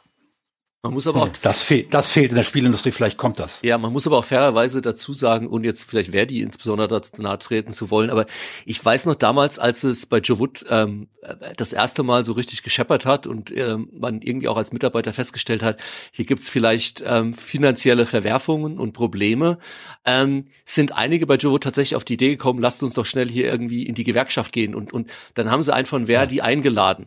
Und da kam wirklich ein absolut uralter, kurz vor der Rente stehender, verknöcherter, weißhaariger Mensch, der, mhm. der konnte uns in keinster Weise irgendwie auch nur im Ansatz erklären, was jetzt der Vorteil wäre, der konnte auch mit dem, was wir da, da gemacht haben, nichts anfangen. Also es waren wirklich, ich habe selten dieses zwei Welten-Treffen aufeinander in, in der, in der bizarreren, bizarreren Form erlebt, als in diesem treffen. Und danach ist auch von Joe Wood keiner, selbst ob der Probleme, die sich da am Horizont abgezeichnet haben, hat jetzt keiner gesagt, oh komm, wir gründen hier einen Betriebsrat und Gewerkschaft, hurra. Die es saßen alle nur so da, selbst die, die es organisiert hatten. Äh, das war jetzt wahrscheinlich ja. keine so gute Idee. Also Ja gut, jetzt ist das auch schon wieder ein paar Jahre her. Inzwischen ja, dürfen auch bei Verdi ja. ein paar Leute sein, die äh, schon mal von der Spielindustrie gehört haben. Hoffentlich. Ähm, es gab ja damals auch bei Good Games, war ja Verdi auch äh, involviert und ähm, konnte aber auch nicht verhindern, dass sie ihr dreckiges Spiel durchgezogen haben, äh, weil die Belegschaft sich hat belügen lassen von von von der Geschäftsleitung und gesagt hat, ach nee, brauchen wir dann doch nicht. Wenn die Gewerkschaft, äh, wenn die Belegschaft damals gesagt hätte, nee, wir wollen einen anständigen Betriebsrat und die Gewerkschaft soll hier rein, dann hätten die nichts machen können, weil äh, es gibt ja in Deutschland äh, das Betriebsverfassungsgesetz und da ist das klar geregelt. Wenn du einen Betriebsrat gründest ab einer bestimmten Größe, darf die Firmenleitung das nicht aktiv verhindern ähm, die darf dich deswegen auch nicht rausschmeißen. Und äh, ich Tatsache ist aber, dass natürlich viele Leute in der Branche, die kommen ja eher so aus dem kreativen Bereich, und das sind Leute, die sind eher nicht organisiert. Ähm, also vielleicht an ihrem privaten Arbeitsplatz, aber nicht untereinander. Das, da ist ein starker Individualismus in der Branche. Mhm. Und äh, da, da haben es dann natürlich Leute, die das ausnutzen wollen für ihre, ihr eigenes finanzielles Wohlergehen. Die haben es dann natürlich auch ein Stück weit leichter, als man das beispielsweise in der Metallindustrie hat. Und selbst da gelingt es ja offensichtlich. Ja, das gebe ich Wolfgang recht. Also gerade wenn du ein eher manipulativer Geschäftsführer bist, hast du es in der Games-Branche wahnsinnig leicht, wenn du weißt, welche Trigger ja. du setzen musst und wie du mit Leuten reden musst. Ja, ja. absolut. Schändlich, hm. aber ist so. Ja. Oh, und Mann. auch da ist es schade, dass dann die Älteren weg sind, weil die kennen diese Tricks und ja. die könnten die Jungen warnen vor den Tricks. ähm, Deine Jedi-Tricks äh, funktionieren ja. bei mir nicht. ja. ja. Ah, na gut, dann komme ich mal zum nächsten Punkt, ähm, den ich ja auch noch aufgemacht habe. Ähm, wer in der Spieleindustrie arbeitet, der arbeitet auch und das ist so mein Gefühl, das ist mein Verdacht, den würde ich ganz gerne bei euch abgleichen.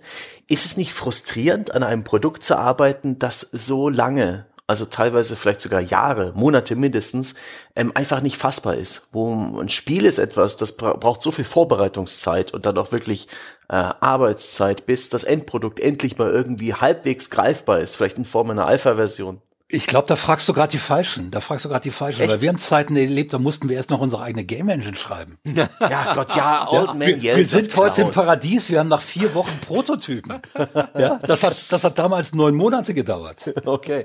Vielleicht hat ja? sich das sogar ein Stück weit verändert. Aber eben ist es nicht frustrierend, an etwas zu arbeiten, wo man vielleicht als einzelner, ähm, als einzelne Arbeitskraft keinen spürbaren Unterschied schafft, wo, wo äh, der Erfolg des Produkts Monate bis Jahre lang in, in Fragezeichen ist und vielleicht niemals wirklich ähm, klar ist, ob das überhaupt Spaß machen wird, woran wir arbeiten. Ich, glaube, das sind jetzt sogar wir, zwei Punkte, ja. Ja, ja, eigentlich schon, ja. Ja, ja, weil das eine ist so dieses äh, erstmal, bis wann hat man, ab, ab, ab wann hat man was Spielbares und wie lange hält Motivation an und das andere ist dann natürlich ja. nochmal so der Unterschied, kleines Studio oder du bist jetzt in einem Assassin's Creed Team von 500 Mann und kannst dann sagen, mhm. ich habe die Schwertanimation im dritten Level von rechts gemacht. Ähm, das, das sind mit Sicherheit zwei interessante Punkte. Ähm, also was die, was die Motivation angeht, was Wolfgang schon gesagt hat, also ist mit Sicherheit jetzt in Zeiten von Unreal und Unity äh, ja, absolut. Also wir hatten es ja für die, die dieses ähm, Spellforce Postmortem gehört haben, dieses legendäre, wir äh, kamen damals bei Javut die Alpha und da stand ein Mannequin in der leeren Landschaft und mehr war noch nicht zu sehen, weil es gab halt auch noch keine Game. Das darf man schon Alpha nennen. Ja, nice. Nein, nein, das durfte man damals auch schon. Nicht. das ist aber ein anderes Thema also da sind wir jetzt zumindest weiter. Es ist aber immer noch schwierig, weil zwischen, du hast jetzt vielleicht einen spielbaren Prototypen und hast schon mal einen Teil der Kernspielmechanik zu dem, du hast irgendwie mal einen kompletten Level und so ist dann trotzdem meistens noch mal ein langer Weg. Also so im, im Spieleentwicklungsjargon, so dieser Vertical Slice, so das erste Mal, wo du wirklich ein mhm. komplett spielbar, ist meistens so nach der Hälfte der Entwicklung, also frühestens vielleicht nach einem Jahr oder so, auch heutzutage mit den modernen Engines noch. Ein größeres Problem habe ich immer erlebt, aber also das ist ein Problem, das kannst du aber noch gut steuern. Auch maßgeblich bist du ja gerade als Producer, Projektleiter mit verantwortlich für die Stimmung im Team und dass die Leute halt nicht demotiviert sind und immer wieder, ähm, dann setzt du halt klare Milestones, wo es immer wieder Ergebnisse gibt, wo alle dann sehen, da ist der Fortschritt. Also das kannst du ein Stück weit steuern. Das mhm. größere Problem ist, wenn Dinge sich verzögern. Und ich, für mich habe ich tatsächlich erlebt, und ich glaube das bis heute, es gibt so, so, ein, so eine, wie eine magische Wand, eine Spieleentwicklung, die länger so als zwei Jahre dauert. 24 Monate ab dann wird's verdammt schwer, die Motivation aufrechtzuerhalten. Also alles, was so drei, vier, fünf Jahre, äh, gerade bei Spielen, die sich verzögert, das wird zu einem äh, Spielentwicklung gibt's auch den Begriff oder der kommt aus dem IT eigentlich Deathmarch, also der Todesmarsch.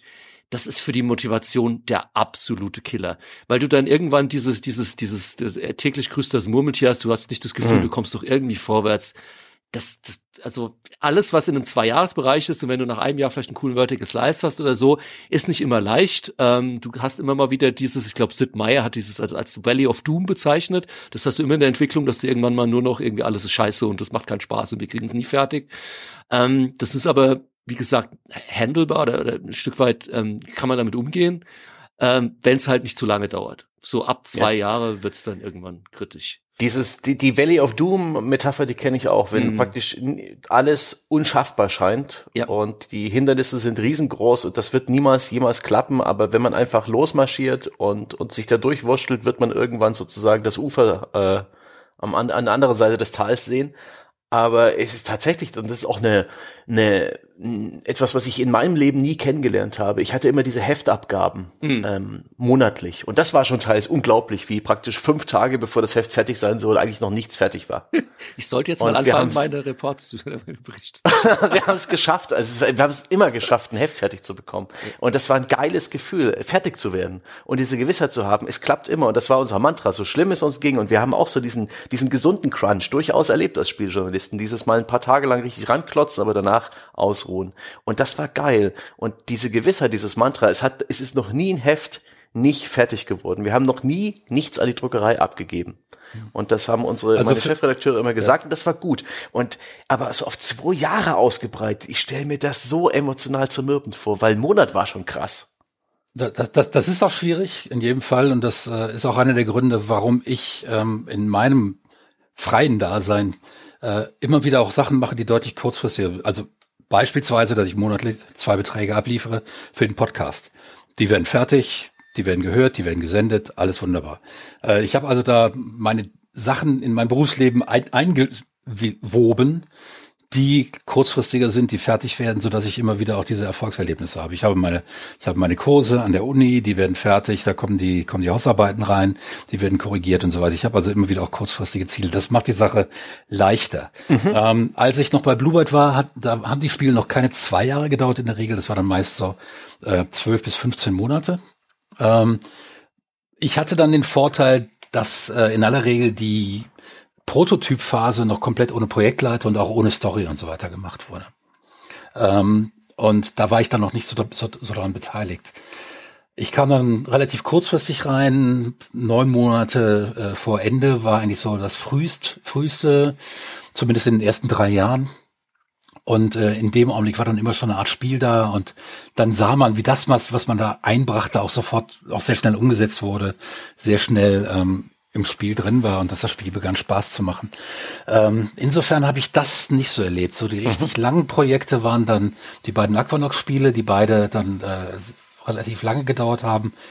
Ähm, und da war ich ja selbst Projektleiter und dafür zuständig, dass eben dieses Valley of Doom durchschritten wurde. Und das ging tatsächlich indem man eben jede Woche zusammensitzt und sagt, alles klar, was habe ich denn letzte Woche gemacht? Und dann sagt er hier, ich habe die Figur gemacht, ähm, ich habe den und den, die hier und die Animation, das wird gezeigt, im Code wurde äh, äh, gesagt, das und das ist jetzt drin. Und dann sahen die Leute, es geht vorwärts, auch wenn man im Spiel selbst noch nicht so viel gesehen hat, aber ähm, man sah, wie die, wie die Anzahl der Files in, in der Database immer größer, größer wurde, ähm, wie, wie inzwischen ganze Level fertig waren und dargestellt waren. Und ich konnte mit dem U-Boot mal durchfliegen.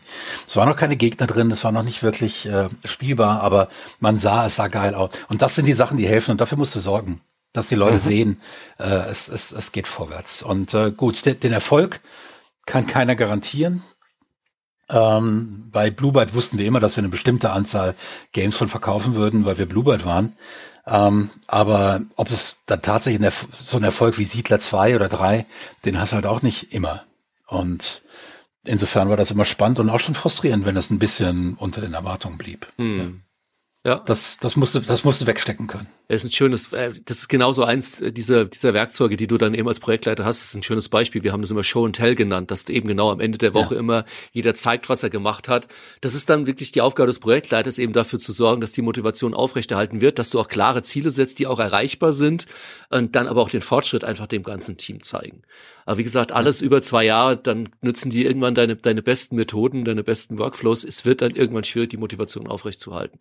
Und zumindest, wenn dann noch kein Spiel sichtbar ja, ist. Dann, dann, dann nach zwei Jahren noch ja. nicht, nichts wirklich sichtbar ist, dann ist das, dann solltest du eigentlich auch als Publisher irgendwann mal die Frage stellen, ob das noch sinnvoll ist, ob du jetzt nicht gutes Geld schlechtem hinterher wirst. Ja, ja, hm. allerdings. Und der andere Punkt ist dann tatsächlich noch, und das kann, kann ich auch nur bedingt tatsächlich beurteilen und wird wäre für mich auch nie eine Option. Also ich hätte keine Lust in so einem riesigen Team mitzuarbeiten, an einem riesigen Projekt. Du hast natürlich wieder den Vorteil, ich glaube, viele machen das auch aus demselben Grund, den ich vorhin schon genannt habe, dass du halt zu einem Rockstar gehst oder zu einem großen Studio. Es ist halt natürlich schon cool, wenn du in dein Track Record reinschreiben kannst, hier, ich habe an Assassin's Creed gearbeitet. Die Frage mhm. ist dann aber immer tatsächlich, was hast du da gemacht? Also ich bin mir sicher, du sammelst da mit auf jeden Fall wertvolle Erfahrung, aber ich kann mir nicht vorstellen, dass es für egal wen eine, eine kreative Erfüllung in irgendeiner Form ist. Weil es halt ein Mammutprojekt ist, wo du einen ganz kleinen, wie auch immer geartet, mit Sicherheit auch immer ein Stück weit wichtigen Teil beiträgst, aber der ist halt natürlich um ein Vielfaches geringer, als wenn du jetzt mit einem, mit einem kleinen oder mittelgroßen Studio mit 30, 40 Leuten, also bei, bei einem Anno, selbst bei so einem großen Projekt wie einem Anno, wo jetzt wahrscheinlich, keine Ahnung, wie viel, viel ähm, Related oder beziehungsweise Ubisoft Bluebird jetzt sitzen hat und seins 80, aber das ist trotzdem immer noch mal was anderes. Und da weiß immer noch jeder, was er für das Spiel geleistet hat und kann davon erzählen und seinen Freunden erzählen mhm. und sowas. Aber irgendwann bei so Mammutprojekten stelle ich mir schwierig vor. Also für mich weiß ich, wird, wird, also selbst wenn ich ein Angebot bekommen würde, ähm, wäre bei mir sowieso, also es geht ja dann bis hin die höchsten Positionen. Also ein Assassin's Creed hat jetzt nicht mehr einen Producer. Keine Ahnung, die haben wahrscheinlich 15 oder 20 Producer und du bist dann der Line-Producer XY, der für ein Level zuständig ist oder für ein Feature oder sowas das wäre mir ganz ehrlich nix. Also das persönlich, ich kann verstehe, warum Leute das auch machen und das auch mal cool finden. Aber man hört ja auch immer, auch selbst von den, von den wirklich, den hohen Leuten, den hohen Tieren, die bei so einer Produktion mitarbeiten, dass die irgendwann sagen, ich habe jetzt wieder mein kleines Indie-Studio gemacht, weil ich hatte keinen Bock mehr auf diese Tretmühle. Das geht mir genauso und das ist, ähm, ich kann mir nicht vorstellen, tatsächlich für AAA zu arbeiten, äh, wenn da nicht einer ankommt und sagt, du bist komplett allein für die Story zuständig, du bist hier Narrative Lead und keiner redet hier rein. Und aber das wird natürlich nicht passieren, weil bei diesen Spielen, da kommt im Zweifelsfall vom Publisher einer und sagt, das und das geht nicht und das kommt raus. Mhm. Und dann stehst du Schach, dann musst du das machen, weil da hängen Millionen dran an Investment und äh, da hilft es nichts, äh, sich hinzustellen und sagen, nur über meine Leiche. Dann kriegen die deine Leiche. Ne? Das ist ganz klar. Dann bist, dann bist du der Erste, der tot ist. Warum stehe ich und, hier ähm, auf Plastik? genau. Oh was, was macht die Zementsäcke im Studio? und, und, und äh, das ist in, insofern ist das äh, bin ich eigentlich immer sehr glücklich, wenn ich angerufen werde. Hier, wir brauchen dann, der über unsere Story guckt, die die klickt nicht richtig. Woran liegt das? Und dann gehe ich hin und dann äh, kann ich da was bewirken. Und ich weiß dann auch die Sachen, die ich diesem jungen, meistens sind dann junge Studios, erkläre, die rufen mich möglicherweise nicht nochmal an, weil beim nächsten Mal können sie es selbst. Aber vielleicht rufen sie mich auch wieder an, weil sie dann meinen Ton wollen. Sie wissen dann danach, wie es geht, weil ich ihnen alles erkläre, wie es geht und warum es so ist. Ähm, aber vielleicht wollen sie danach dann meinen Tonfall, so diese Prise Walk, die eben auch nur der Walk kann. Ähm, aber da kann ich viel mehr bewirken und da ist mein Fußabdruck, den ich hinter in der Branche hinterlasse, mhm. viel größer. Ähm, weil am Ende werden, was weiß ich nicht, in 20 Jahren, wenn keiner mehr den Wald kennt, werden aber immer noch, ähm, oder ich in jedem Fall nicht mehr in der Branche arbeiten werde, werden in jedem Fall noch jede Menge Entwickler da sein, die sagen, ja, damals der Wald, der hat uns damals erklärt, wie Story ah, funktioniert. Hast du sie befruchtet? Ja, ja eben. Schön. Und das ist viel mehr wert. Ja. Ah, und da werden viele auch sagen, ja, der, der, der, da werden auch viele sagen, der Adam, der hat gewusst, wie man sowas, wie, wie man einen Producer macht, und äh, bei dem haben wir viel gelernt, ganz sicher. Hm. Ja. Wer weiß. ne? Ihr Glaubst du nicht? gerade noch auf eine, ich, bevor ihr euch weiter auf die Schulter klopft, der ist langsam ekelhaft. Ja. Ähm, eine Sache auch noch, ist man nicht auch äh, als Teammitglied, also insbesondere eines größeren Studios, ein Stück weit machtlos, weil ich habe das den Eindruck, viele Enthusiasten arbeiten in der Spielindustrie, die vielleicht auch Ideen haben, die Wünsche, die Meinungen haben, aber das es gibt halt den Creative Director, es gibt halt die, die Lead Designer des Spiels, die entscheiden, was passiert ja. mit dem Spiel. Die entscheiden, welches Feature gut, welches schlecht ist. Wo ja. man dann vielleicht sogar als, äh, als restliches Teammitglied die Zähne zusammenbeißen und den gefühlt falschen Weg gehen muss. Und ich also in einem, in einem guten Team, in einem guten Team wird ein Lead immer auf Vorschläge von Leuten unter ihm hören. Mm. Immer.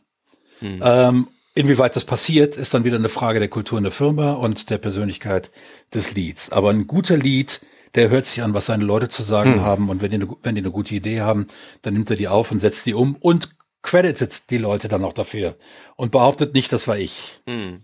Ja, wir sind hier aber nicht bei Wünsch dir was. Und ich habe ähm, in bei, nee, wir nicht bei, Wünsch, bei Wünsch dir was. Der kennt ja. natürlich, der kennt natürlich den Rahmen. Es gibt ja immer einen Rahmen, in dem du arbeiten kannst. Ja, äh, es ist nicht so, dass irgendjemand bei so einem Spiel jede Kleinigkeit von oben bestimmen kann. Das geht bei den großen Spielen nicht. Hm. Du bist immer darauf angewiesen, dass deine Leute den Rahmen verstehen, den du ihnen steckst und dass sie innerhalb dieses Rahmens gute Entscheidungen treffen.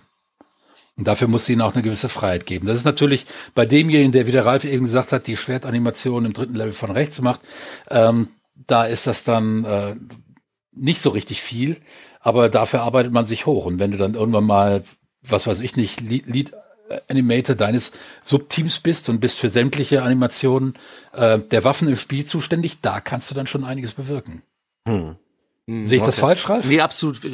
Kann ich nur genauso unterschreiben. Also die, das sind auch immer die besten Teams, die ich kenne, ähm, die genau das machen. Also ein guter, gerade im, im Designbereich, ein guter, guter Lead-Designer nimmt immer die Vorschläge auf ähm, du kannst es natürlich auch noch mit einer Kultur zusätzlich fördern, dass du sowas machst wie einen, einen aktiven Change-Request-Prozess, wo jeder seine Ideen einbringen kann ähm, und dann äh, zum Beispiel ein Ticketing-System mit einem typischen Bug-Tracker machen viel, also so Jira ist so das Standard-Tool dafür, da kannst du ja nicht nur Bugs oder Tasks verwalten, sondern auch Ideen.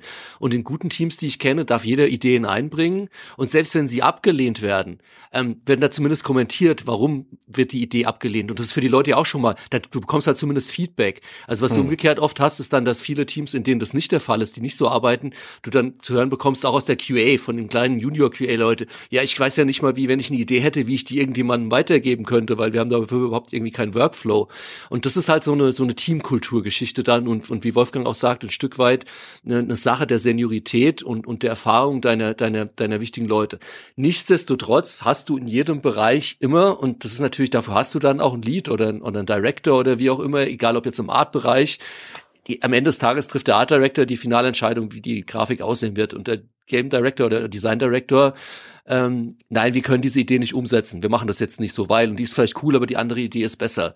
Und du hast, du hast natürlich immer ein Stück weit klar, immer mal Leute, die dann langes Gesicht machen und sagen, aber meine Gesichtidee ist aber so viel besser.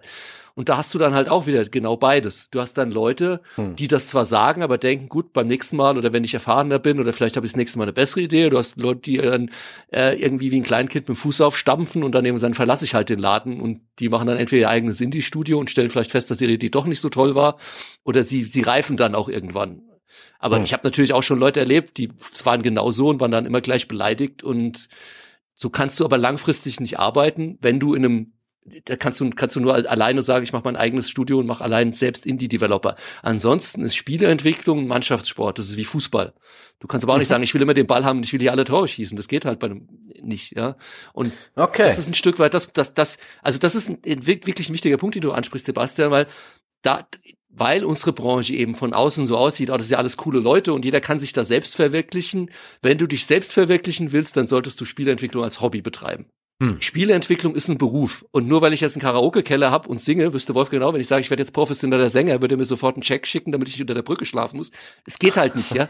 Dafür reichen meine Skills leider nicht aus. Ja? Das hat der Christopher Kasulke gerade hier von Handygames, hat er gerade im Facebook-Thread in einem anderen Zusammenhang so gepostet, fand ich ein super Vergleich. Du kannst natürlich auch Sachen machen als Hobby, weil du die gern machst, aber wenn du sagst, ich mache Spieleentwicklung als Beruf, dann gibt's einfach gewisse Dinge, Regeln, Parameter, die wirst du nicht ändern können, es sei denn, du machst es für dich alleine. Ja. Okay. Ja.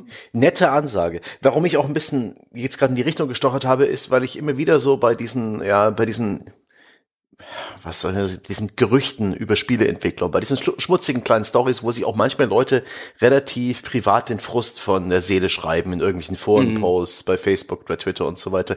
Das ist hier und da auch, äh, und ich denke, das hat mit der Spieleindustrie gar nichts zu tun, deswegen weiß ich gar nicht, ob es hier am richtigen Platz ist. Aber das ist in manchen Verhältnissen in Studios eben zu so einer Klickenkultur kommen kann, wo es halt einige wenige gibt, die eine gewisse Entscheidungshoheit haben und es so Günstlinge wie zu Hofe gibt, die sozusagen ihnen nachlaufen, sich ihnen äh, anbiedern, andere Leute frustriert einfach aufgeben und äh, sich davon verabschieden, jemals Einfluss auf die Spieleentwicklung zu haben und sowas. Ähm, weiß nicht, wie wie häufig das vorkommt und wie hoch die Gefahr ist, in so eine Kultur reinzurutschen in der Spiele. Das ist eine Frage der, das ist eine Frage der Führung, ne? Das, mhm. das kommt von oben. Wenn sowas passiert, dann äh, wird das von oben nicht aktiv angegangen.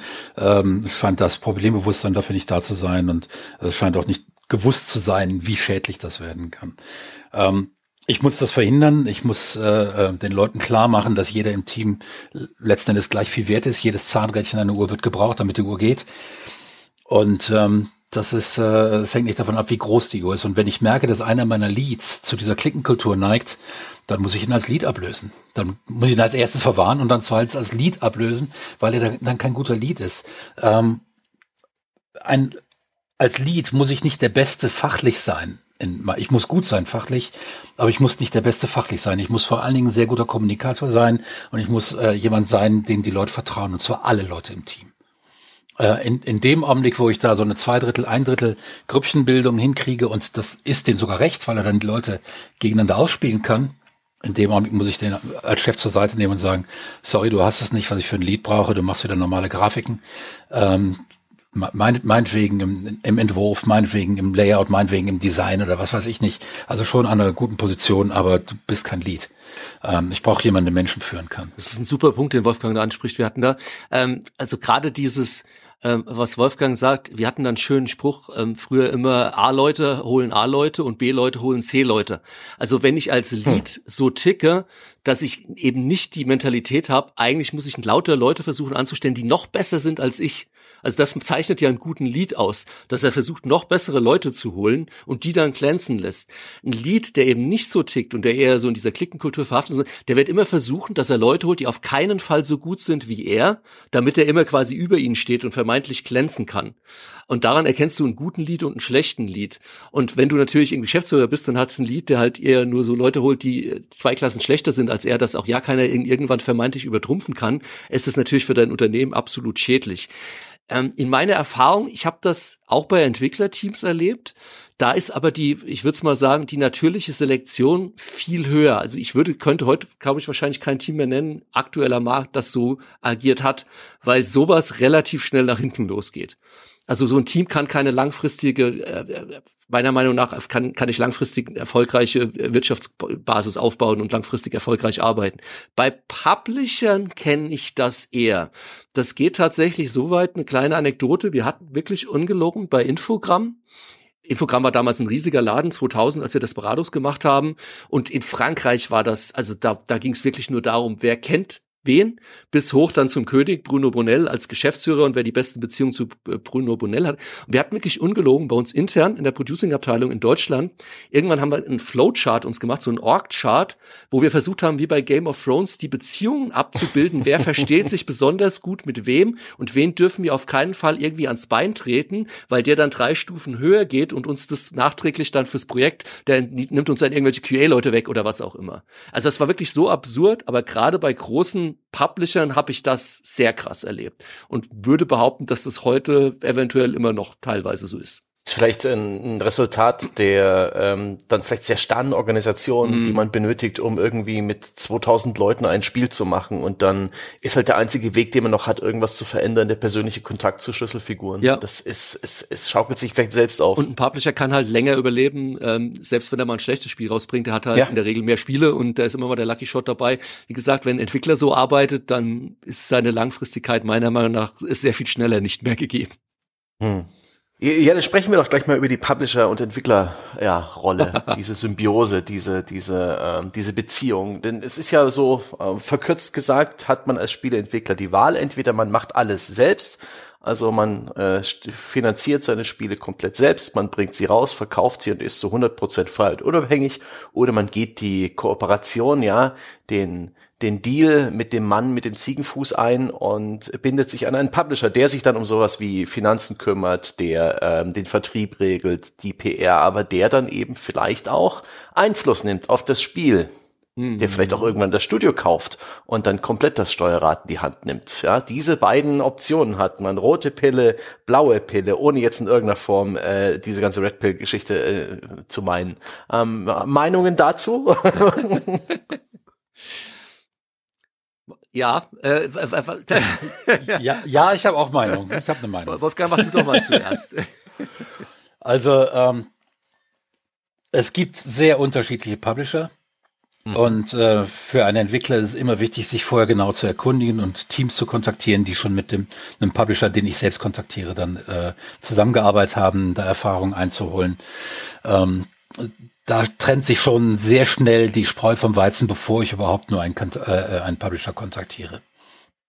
Jetzt hat naturgemäß nicht jeder äh, Deal gut geklappt. Das heißt, es wird, man wird über jeden Publisher auch schlechte Geschichten hören.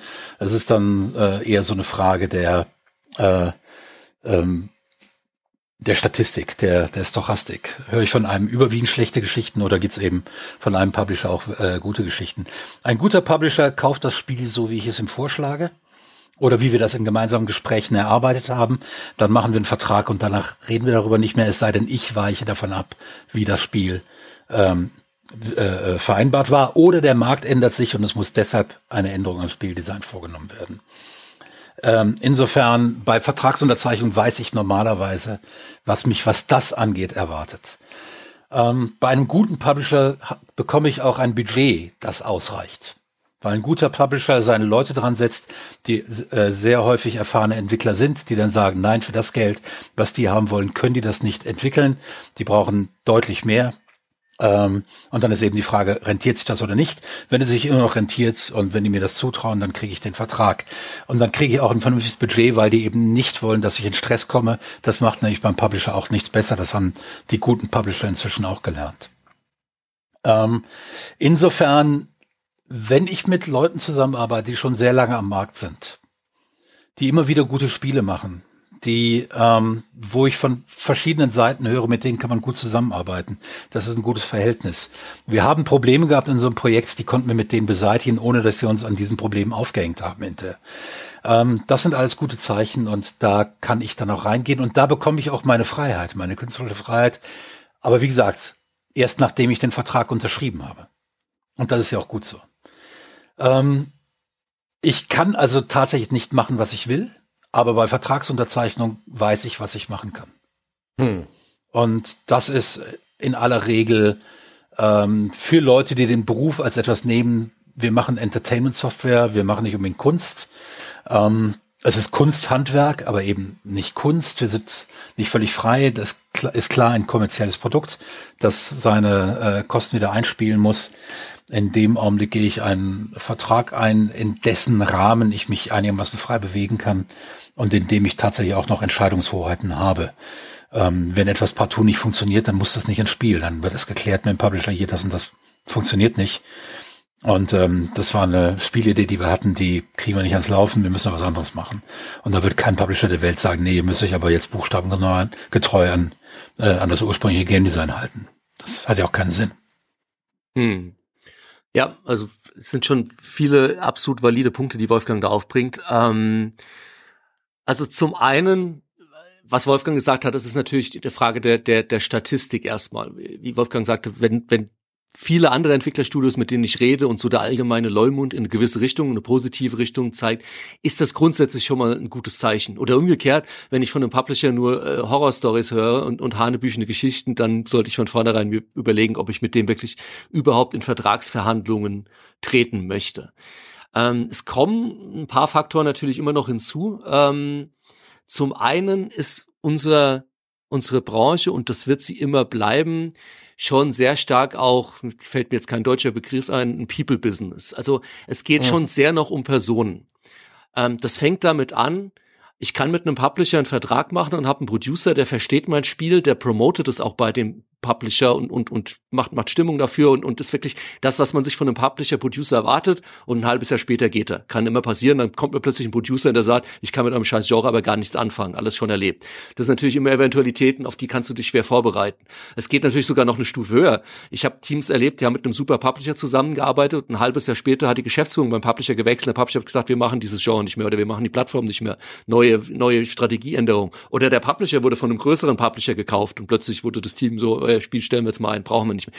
Das sind natürlich immer Dinge, da wird's dann schwer. Aber das gerade deswegen ist einer der Punkte, den Wolfgang auch genannt hat, den ich halt auch immer wieder bei Teams sehe, der so absolut unter äh, besetzt äh, ist im, im Sinne von überhaupt in der Wahrnehmung oder der Wichtigkeit der Vertrag selbst. Was Wolfgang gesagt hat, im Idealfall unterschreibe ich mit dem Publisher legt den Vertrag in die Schublade und muss ihn nie wieder anfassen. Aber wenn dann eben doch was passiert, dass der Producer wechselt oder Strategie, was auch immer, dann wird der Vertrag wichtig und dann stellt sich meistens heraus, wie schlecht die Verträge sind, teilweise selbst auf Publisher-Seite. Es ist witzig, es war vor, ich weiß nicht, ob es den noch gibt, die interessierten Zuhörer können mal googeln. Aber es gab ja damals den riesen Rechtsstreit bei Call of Duty und mit dem Team, das Activision damals abgeworben hat von EA und sowas. Und weil das so ein riesen Rechtsstreit war, musste der Vertrag veröffentlicht werden. Und der wurde irgendwann im Internet veröffentlicht und dann auch von ähm, drei Anwälten wirklich kommentiert.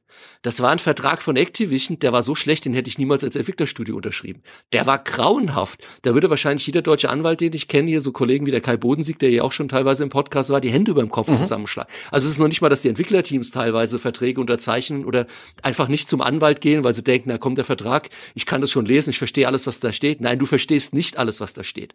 Ich habe meiner Karriere ja, mindestens. Ein guter Publisher zahlt übrigens dem Entwickler den, den, den, Anwalt. Das ist dann immer schon mal ein sehr gutes Zeichen, wenn er das macht. Super Punkt auch. Das ja. ist ein sehr gutes Zeichen, wenn, wenn der, der Publisher dem Entwickler den Anwalt zahlt, der, äh, einen neutralen Anwalt, der den, der, der die berät äh, beim Vertrag. Das ist ein exzellentes Zeichen. Ja.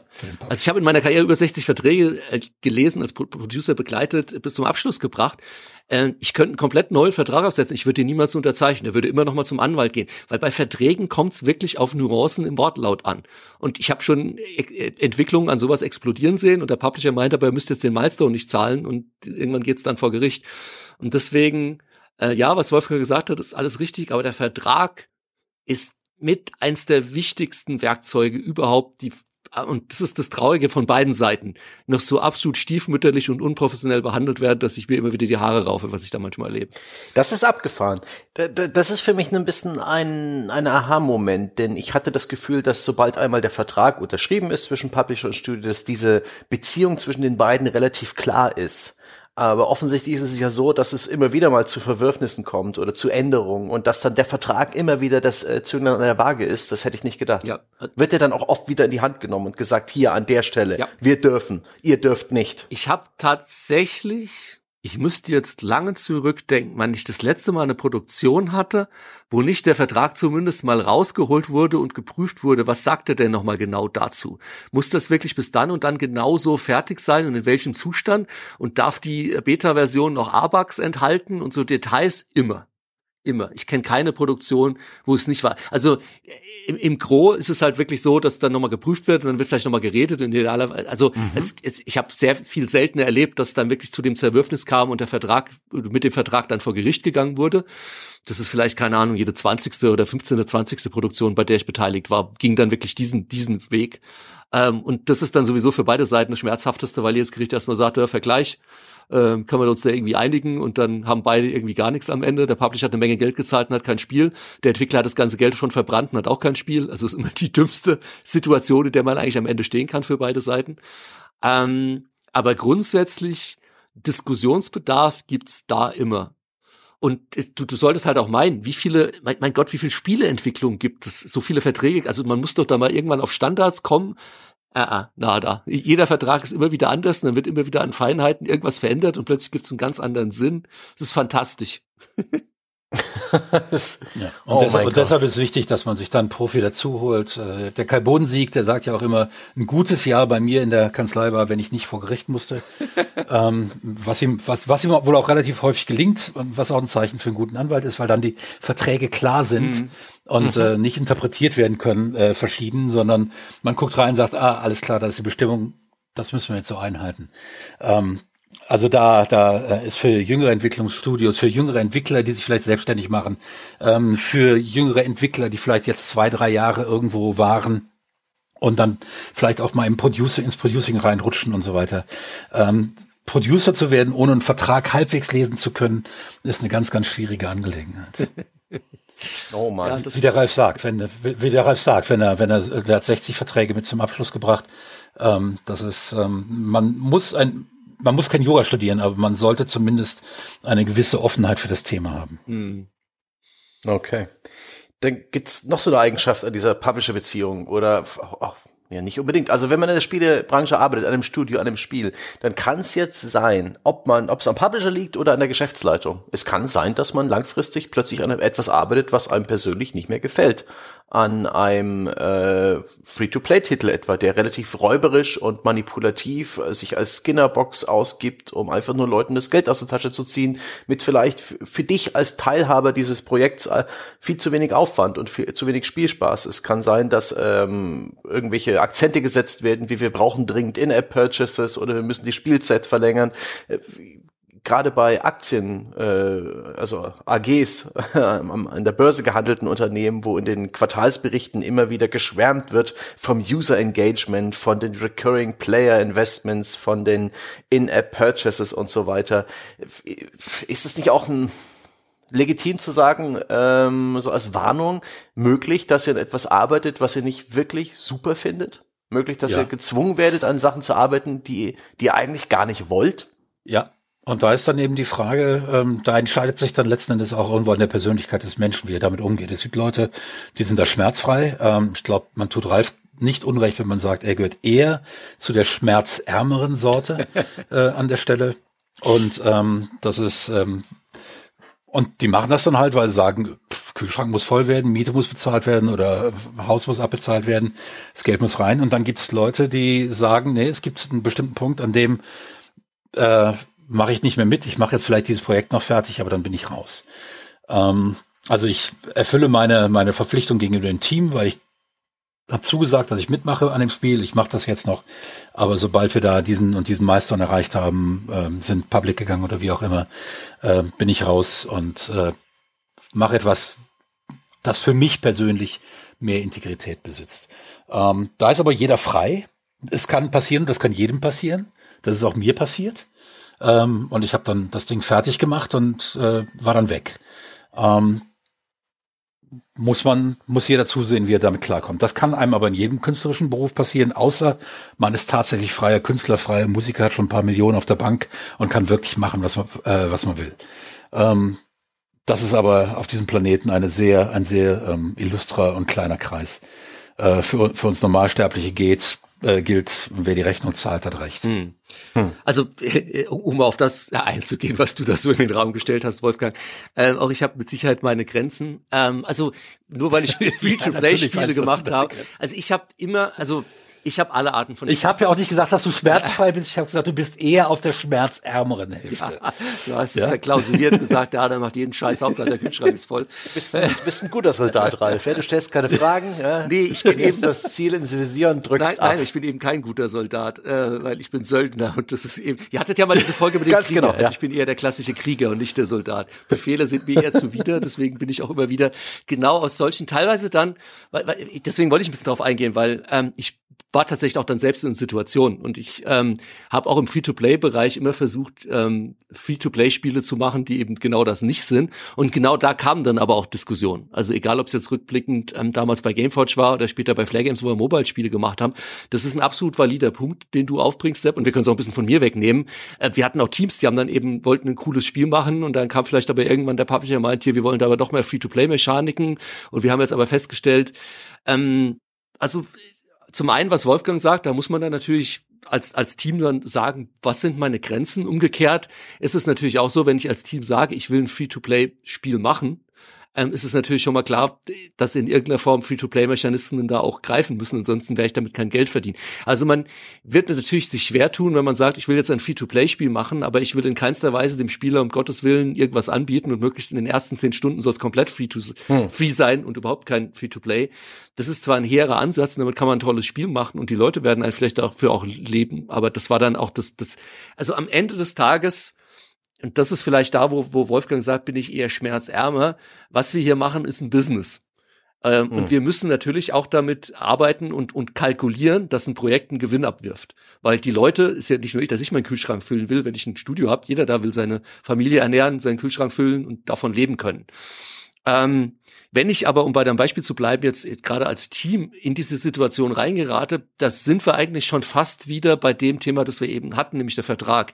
Sprich, wenn ich hm. jetzt mit einem, also ich mache ein Free-to-Play-Spiel und unterschreibe mit einem Publisher, dann habe ich ja trotz allem schon ein grundlegendes Game Design und sage, ich möchte jetzt zum Beispiel nur Skins machen. Also ich habe keine Lootboxen in meinem Spiel und die Leute können so customizen, wie, wie bei einem, keine Ahnung, League of Legend. Ähm, und das können sie machen oder auch nicht, aber damit verdiene ich schon genügend Geld. Dann steht das ja schon in meinem Game Design drin und ist auch Vertragsbestandteil. Und wenn der Publisher dann hinterher hinkommt, meinst du, jetzt wollen wir die Leute auspressen bis aufs Letzte und jetzt hier Lootboxen rein bis zum Abwinken und irgendwie die Roulettes und, und, und die Glücksräder und alles, dann kann ich als Entwickler zunächst erstmal sagen, sorry, lieber Publisher, das ist kein Vertragsbestandteil Da wären wir eben wieder bei dem Punkt, wenn mein Vertrag so gestrickt ist. Wenn nicht, muss ich dann irgendwann sagen, öh. und wenn der Publisher drauf besteht, klar, dann muss ich natürlich irgendwann sagen, mache ich das jetzt? Sprich, gehe ich auf diesen Change Request ein. Vielleicht sagt der Publisher, aber er zahlt mir dann mehr. Oder sage ich mit, nee, da will ich aber meinen Namen nicht dahinter sehen. Ich habe auch schon beides erlebt. Also ich hatte auch Situationen schon bei Free-to-Play-Firmen, wo ich gearbeitet habe, wo dann das Entwicklerteam gesagt hat, nee, machen wir nicht. Und dann hat man dann gesagt, okay, dann machen wir das Spiel halt nicht und stellen es an der äh, Stelle ein oder beenden die Pre-Production oder was auch immer. Das gibt's hm. alles. Also das sind alles äh, durchaus Diskussionen, die da stattfinden. Und ja, da muss jeder für sich entscheiden, wie er damit umgeht. Hm. Gibt es äh, genügend äh, Angestellte, also Spieleentwickler, die, die dazu bereit sind? Also ich, also ganz pragmatisch gesehen, gibt es genügend Söldner, die, denen man auch solche Spiele vorsetzen kann. Ist, ist ja auch durch, durchaus legitim, wenn jetzt zum Beispiel ein Grafikdesigner sagt, ist mir doch alles wurscht, ich mache nette Grafiken, irgendwelche bunten Lootboxen, äh, die Leute sind selber mündig, das halte ich jetzt für persönlich, ja, kann man ruhig auch machen. Gibt es da genügend? Also reicht das für die Branche? Ich, ich würde es eher umgekehrt sagen, ähm, mit meiner Erfahrung, dass gerade die, was du gesagt hast, gra sowohl Grafiker als auch Coder oftmals weniger am Spiel selbst interessiert sind. Also insbesondere bei Coder. Die reizt viel mehr die technische Herausforderung. Und da kann es sogar sein, dass du sagst, aber diese Mechanik hier, wenn das eine coole technische Herausforderung ist, kenne ich genügend Coder, die sagen, äh, das e-, ethisch verwerflich, ist mir doch egal, ich will das unbedingt umgesetzt, vielleicht weil es noch keiner gemacht hat oder was auch immer. Also die, diese, diese Vorbehalte gibt's natürlich eher gerade auf der kreativen Seite. Also der Game Designer wird sagen, nur über, wenn wir da bei Wolfgang, nur über meine Leiche und dann gehe ich lieber, als dass ich sowas mache. Ähm, aber in, in vielen anderen Bereichen jetzt in der Spieleentwicklung ist nicht so, dass du jetzt ein komplettes Spielentwicklerteam hast, die alle dein Spiel, das die entwickeln, abgöttisch lieben. Also ich kenne genügend geniale Programmierer, die würde ich mir immer wieder an Bord holen. Aber ich weiß genau, denen ist scheißegal, was die da gerade für ein Spiel machen. Aber das sind halt geniale Programmierer. Ähm, und die brauchst du auch teilweise sogar in deinem Team. Ja, du willst ja nicht, hm. dass du ein Team hast von 40 Leuten und jeder hat seine eigene Meinung, will unbedingt aber das Spiel seiner Träume umsetzen. Da kommst du ja auch zu keinem Ziel. Das ist ja, habe ich auch schon erlebt. Äh, geht dann eher, das ist Design by Committee und dann kommst du auf den kleinsten gemeinsamen Nenner und hast am Ende das schlecht anzunehmende Spiel, äh, weil irgendwie jeder nur Kompromisse eingeht. Also das funktioniert halt auch nicht. Ähm, also das hängt auch stark natürlich davon ab, was die Prägung ist. Aber ansonsten, du, es gibt genügend, die auch in der Spielebranche sind und die sagen, ich mache das vor allem, um damit Geld zu verdienen. Also und nochmal, das ist ja nichts Verwerfliches. Ich finde aber vielleicht, mhm. um gerade den Gedanken noch zu beenden, ähm, einen interessanten Aspekt, einer der größten. Der wird ja immer ethisch noch so ein bisschen als, als gut dargestellt, weil die Spiele noch, sie sind jetzt nicht diese ganzen, die großen Loot, Lootboxen-Abzocker, vielleicht haben, sehen das auch andere anders, aber so die größten gerade im Mobile-Bereich sind ja Supercell mit ihrem äh, Clash of Clans und, und, und, und Brawl Stars, was sie jetzt zuletzt haben und inzwischen 50 Prozent in der Hand von Tencent, von den Chinesen. Die machen mhm. ja äh, Jahresumsatz von fast einer Milliarde, also eine Milliarde oder zuletzt waren es vielleicht 900 Millionen oder was auch immer, ähm, mit ihren Spielen.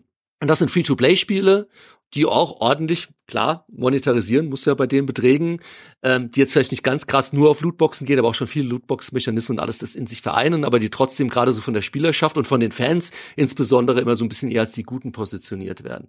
Aber ich fand's spannend, die haben jetzt zu ihrem zehn, die sind jetzt gibt gibt's seit zehn Jahren und da gab's ein Interview mit dem Milka, mit dem, mit dem Chef und der hat unter anderem gesagt, ähm, ein Problem, mit dem sie ständig konfrontiert sind, ist tatsächlich, dass sie eine unheimlich hohe Fluktuation in ihrer Firma haben. Die Leute bei Supercell sind im Schnitt ein halbes Jahr in der Firma und dann gehen What? sie wieder. Ja. Das heißt, die haben unheimlich Leute, die da, die ständig kommen und gehen. Die haben in Finnland, Finnland ist natürlich super ausgestattet, das ist ein finnisches Studio und Finnland gibt's Entwickler wie Santa Meer, die haben also kein Problem, Nachwuchs zu bekommen und sowas. Mhm. Aber das ist halt schon was, wie du schon sagtest. Also ich könnte mir auch nicht vorstellen, mein Leben lang, insbesondere dann, wenn ich ein erfolgreiches Free-to-Play-Spiel mache, also jetzt die nächsten zehn Jahre an so einem Spiel zu arbeiten und mir dann immer wieder neue Mechanismen zu überlegen, wie ich da jemanden, also das wäre für mich auch nicht spannend. Ich bin auch kein typischer äh, Live-Producer. Also ich bin schon mhm. ein Producer, auch wenn ich an einem Free-to-Play-Spiel arbeite. Ich möchte das Spiel gerne machen und veröffentlichen, und wie gesagt, ich habe Ikariam war ich der Projektleiter, bis das Spiel veröffentlicht wurde. Das war 2008. Das Spiel gibt's heute immer noch. Könnte ich mir vorstellen, jetzt noch an Ikariam zu sitzen, um Gottes Willen.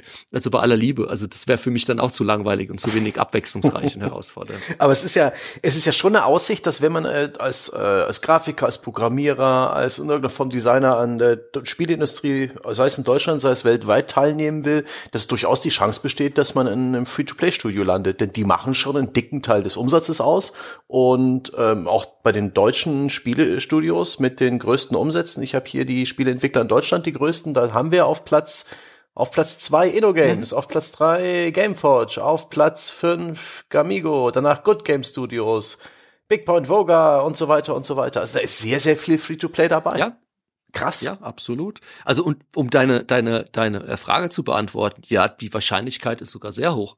Also du hm. kannst für dich natürlich von vornherein schon als als junger Entwickler immer sagen, das ist ein Businessmodell, das kommt für mich aus den verschiedensten Gründen nicht in Frage, weil ich finde es abzocke oder ich, ich finde es auch nicht spannend und ich finde gerade auch diesen Effekt nicht toll, dann über Jahre oder die Aussicht über Jahre hinaus an einem Erfolg Spiel zu arbeiten, selbst wenn es erfolgreich ist. Ich möchte lieber immer wieder an neuen Sachen arbeiten. Kannst du für dich so entscheiden? Wie du schon beschrieben hast, das minimiert natürlich ein Stück weit die, die Anzahl der Firmen, wo du dich dann irgendwann bewerben kannst und in die Branche rein kannst. Klar. Aber es steht jedem frei und da, da ist auch nichts, hm. da gibt's auch kein richtig oder falsch. Also in dieser ganzen Free-to-Play-Debatte, es wird, wird Free-to-Play weiterhin geben. Es wird, ein, wie du schon sagst, das ist ein erfolgreiches Businessmodell.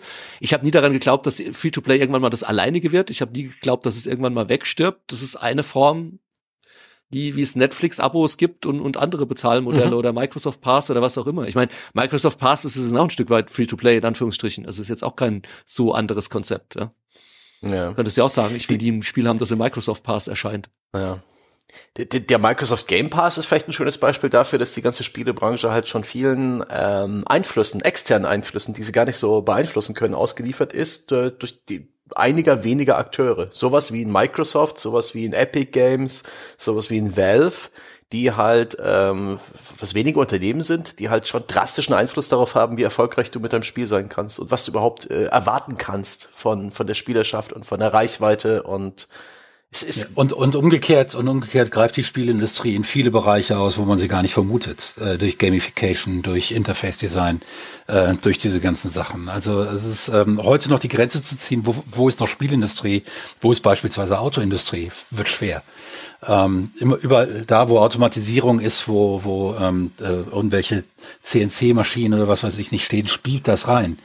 Und ähm, insofern ist es äh, ich glaube, als ich äh, gesagt habe, ich mache Spiele, da war es relativ klar, dann muss ich für den Rest meines Lebens Spiele machen. Und mhm. meine Mutter sagte dann auch, bist du dir sicher, dies, das mit den Spielen, das wird das sicher nicht lange halten. Ähm, da hat sie sich zum Glück vertan, da hat sie sich zum Glück vertan. Ähm, aber heute ist das nicht mehr. Ich kenne genügend Leute, die sind von aus der Spielindustrie zu BMW gegangen oder so. Also mhm. das ist ähm, oder, oder zum Fernsehen oder ähm, in irgendwelche Agenturen rein, die dann ähm, äh, VR-Anwendungen machen oder AR-Anwendungen und so weiter. Also äh, das Ganze ist sehr durchlässig und wer in der Spielindustrie anfängt, um da vielleicht Qualifikation zu erlangen, der wird mit Sicherheit äh, später Möglichkeiten in anderen Industriebereichen bekommen. Also da, das ist ähm, sehr durchlässig. Mhm. Insofern sind die geringen Löhne, die man am Anfang hat, die geringen Gehälter, ähm, möglicherweise ein gutes Investment in die Zukunft, wenn man gar nicht in der Spielindustrie bleiben will. Für die ähm, wie Ralf und mich und noch einige andere, denen wirklich das Herz an den Games hängt, für die wird der Weg ein härterer. Definitiv. Okay. Oh ja, Mann. nee, wir machen das. Ach. Weil du vorhin irgendwann, Wolfgang, du hast gesagt, in 20 Jahren bist du nicht mehr der Games-Pro. Du kennst schon nach wie vor unseren langfristigen Plan, den wir haben, oder? Irgendwann da mal in Malta ein Spielstudio mit den als 80-jährige Grumpy Old Man zu machen. Ja, ja, ja nee, das war ja gut, die Death Row Studios, ja, ja genau. In Malta haben noch bloß Glücksspielbuden, oder? Ja, vielleicht machen wir ja Free-to-Play, wer weiß, wenn ich Wolfgang überzeugen kann. Online-Casino ist jetzt auch bald deutschlandweit erlaubt, da könnt ihr loslegen, ne? Ähm, ja. ja. Da, da freut sich einer. Nee, nee unser Aber, Plan war da eigentlich, dass unser Plan war, dass wir dann, weil wir dann ja alle Rente haben äh, und, und reich sind, ohnehin, ah, ja. äh, dass wir dann völlig wilde Spiele machen und äh, die allergeilsten Spiele der Welt, die aber keiner spielt, weil Richtig, was ich für Plattformen wir, wir, Weil wir uns auch für die Vermarktung gar nicht interessieren. Weißt ja. Du? ja. Ähm, ein paar Sachen, die ich mir noch aufgeschrieben habe, die vielleicht ein bisschen schneller ähm, abhandeln können. Etwas, was ich gar nicht so als negativ empfinde, aber vielleicht so als etwas, das man durchaus vielleicht wissen sollte, wenn man darüber nachdenkt, in die Spielindustrie zu gehen, dass man unglaublich viel abhängig ist von Subunternehmen, von Fremdprodukten. Also das heißt, die Engine, die ist oftmals nicht hausgemacht, da nimmt man sich die Unity oder die Cry Engine oder die, die Unreal Engine. Die sind lange nicht so perfekt, wie es die hochpolierten Werbevideos versprechen. Ich habe da in Gesprächen viel von monatelangen Frust gehört Und dazu gibt's noch ähm, Subunternehmer, die vielleicht die Audioaufnahmen erledigen, vielleicht auch nicht so geil, vielleicht auch ähm, ein bisschen verspätet. Es gibt Subunternehmer für Motion Capturing Aufnahmen und viele andere Bestandteile eines Spiels. Und dazu noch das ganze Thema Middleware. Ja. Wer also einen Baum in sein Spiel setzt, macht das vielleicht mit Speedtree. Vielleicht holt man sich noch Umbra, die Middleware für das Occlusion Culling. Ich will jetzt gar nicht erklären, was das ist, aber es gibt so viele äh, Unternehmen, ja, äh, die auch Anteil haben wollen an deinem Spiel, die ja auch ihre Dienstleistung verkaufen wollen. Wenn es um die Vermarktung und Telemetrie geht, das ist alles noch ein riesenweites Feld. Wie ist denn das, wie ist denn da euer Eindruck davon? Ist das schon ein bisschen Wildwuchs? Ist das ein, ist das ganz normal? Ist das spannend vielleicht sogar, vielleicht sogar eine Chance, um um vielleicht äh, sich per, per, beruflich zu diversifizieren. Vielleicht hat man ja Bock auf Occlusion Culling und geht dann halt nach Finnland zu Umbra. Hm. Also ich glaube, also zum einen ähm, es, es ist zweigeteilt. Es ist eher so diese technische Engine-Mittelware-Komponente und das andere ist eher so diese diese Subdienstleister. Also gerade äh, Dienstleister oder äh, mhm. im Neuhochdeutsch Englisch Outsourcing-Studios oftmals bezeichnet, ähm, sind eigentlich in der Games-Branche gang und gäbe und auch wirklich gerade für kleinere Studios ein enorm wichtiger Bestandteil. Weil es ist ja so, wie du schon beschrieben hast, Musik ist ein super Beispiel. Du kannst dir natürlich schlecht, wenn du irgendwie ein 15-Mann-Studio bist und an einem Projekt arbeitest, wirst du keinen Musiker anheuern, weil der wird insgesamt für dein Spiel selbst mit Soundeffekten zwei, drei Monate beschäftigt sein und dann zahlst du in den anderen 18 Monate für in der Nase bohren oder, oder was auch immer. Also ähm, dasselbe ist im Grafikbereich. Du willst natürlich deinen Art Director und die grafische Hoheit und die Vision in deinem Studio haben, aber wenn es dann darum geht, ähm, ähm, keine Ahnung, 20, 30, 40 Gebäude äh, zu bauen, ähm, das dann mehr so Fließbandarbeit ist, dann greifst du vielleicht doch wieder auf ein externes Studio zurück oder auf Freelancer auch nur ähm, und kannst damit halt wunderbar dein Gesamtbudget, das du zur Verfügung hast, viel besser damit umgehen. Und das ist eigentlich auch eine Erwartung von dem Publisher. Also ein Publisher, wenn der auf deinen Businessplan schaut, wird er nicht und sieht dann irgendwie, du, hast 20 Grafiker auf deiner Payroll für, für das, das gesamte Projekt dauern, der weiß, du brauchst die maximal sechs Monate, wird er sagen, ich zahle dir die, die 18, anderen 18 Monate aber nicht. Wieso denn das? Da produzieren die ja gar nichts fürs Spiel. Also das ist eher normal. Und da gibt's wie überall auch schwarze Schafe. Ähm, aber da kann man sich sowohl in Deutschland als auch international eigentlich relativ gut informieren. Und dann gibt's Standarddienstleister, mit denen viele zusammenarbeiten. Da kann man weniger hm. falsch machen. Technisch ist es tatsächlich ein größeres Problem. Und da gibt's zwei Problemfelder. Das eine war früher ein größeres, ist ein bisschen geschrumpft über die Jahre. In der Vergangenheit, und da kenne ich ein aktuelles oder kein aktuelles, aber ein, ein, damaliges Beispiel, das das halt wunderbar erklärt, hatte ich glaube ich auch schon mal in irgendeinem Podcast am Rande erwähnt. Ähm, es war halt oftmals so, es, es gab ja, also Unreal und Unity sind heute das Maß aller Dinge, wenn es um Game Engines geht, aber sie sind beileibe nicht mhm. die ersten. Es gab ja Wolfgang damals mit den 90ern mit Aquanox, sie hatten ja ihre eigene Engine. Die Massive Engine war so der Vorläufer der Cry Engine. Ähm, die sind aber niemals damals wirklich ins Lizenzierungsgeschäft eingetreten, aber es gab andere, es gab da die Valpine Engine und 3D Engines. Das Problem war aber immer, du hast die dann als Entwicklerstudio für einen entschieden und da kenne ich ein Beispiel, damals Neon Software in Frankfurt, äh, die heutigen Keen Games, die haben ein Spiel auf Basis der Renderware gemacht und dann ist Renderware aber dummerweise von Electronic Arts gekauft worden, beziehungsweise Studio, Criterion Studios und dann gab es keinen Support mehr. Und dann musste quasi das Team während der Entwicklung auf eine neue Engine umsteigen, was ein Riesenaufriss nochmal ist heutzutage die Gefahr, dass jetzt Unreal noch von einem Großen gekauft wird, ist vielleicht nicht mehr ganz so gegeben. Wobei ich weiß, dass vor ein paar Jahren Apple mal kurzzeitig überlegt hat, Unity zu kaufen. Damit hätten sie nämlich komplett Android das Geschäft vermasselt. Dumm, dass Apple es damals nicht gemacht hat. Ich würde mal behaupten, heute ist Unity auch zu groß und es wird nicht mehr passieren. Es gab damals dann nochmal die Befürchtung, als John Rizzitello zu Unity gegangen ist, als Geschäftsführer. Das war nämlich der ehemalige EA-Geschäftsführer. Dann haben auch viele in der Branche gedacht, oh je, das ist so ein Verkäufertyp, der wird jetzt Unity bestimmt verkaufen. Hat er aber nicht gemacht. Das heißt, so die Gefahr aktuell, wenn man jetzt mit, mit, mit Unity oder Unreal ähm, die nimmt, dass die irgendwie weggekauft werden, dann man, man keinen Support mehr bekommt, würde ich eher geringer erachten. Das höhere Pro oder größere Problem ist, und das ist auch, was du, Sebastian, wahrscheinlich schon oft von Entwicklerteams gehört hast, die daten alle naselang ihre Engines halt auch ab. Also die mhm. machen Updates. Und du arbeitest dann auf Unreal 5, irgendwas und dann kommt die neue Unreal mit neuen Shadern und du kannst gerade wieder in den Code gehen und alles umschmeißen und Sachen rausreißen und neu verdrahten. Das ist jedes Mal ein Riesenaufwand und für Entwickler nicht immer unbedingt angenehm. Und so ist es eigentlich. Und deswegen machen das Entwickler auch ganz selten. genau. Ganz deswegen kommt halt. Da kommen die Updates, die werden einfach ignoriert. Genau. Dann ja. kommt halt ein Spiel ein genau. Jahr später, dann heißt aber, der Unreal ist doch schon viel weiter. Der Entwickler sagt nur, ja, scheiß drauf, ja, supporten das jetzt aber nicht, weil äh, hätte bedeutet weitere Verspätung. Ja. Ja.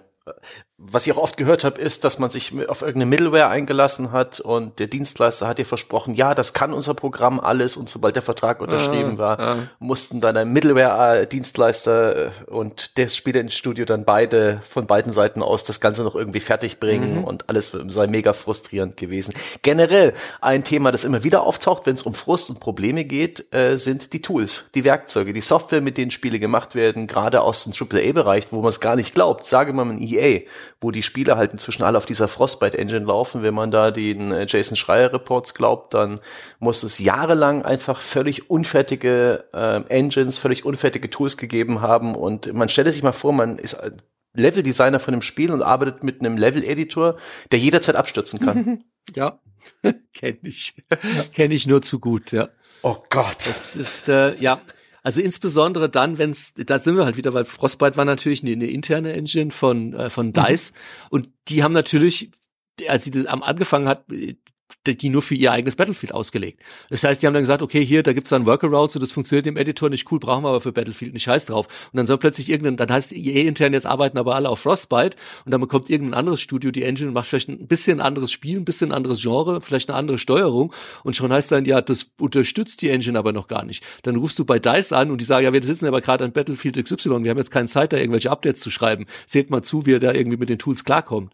Absolut, alles genau so schon erlebt. Ich meine, wir waren damals, war ja in dem Spellforce Postmortem ein bisschen, ich glaube sogar im Siedler Postmortem, Wolfgang haben wir nochmal drüber geredet, ähm, war ja ähnlich damals, als wir bei Spellforce dann die Massive Engine benutzt haben.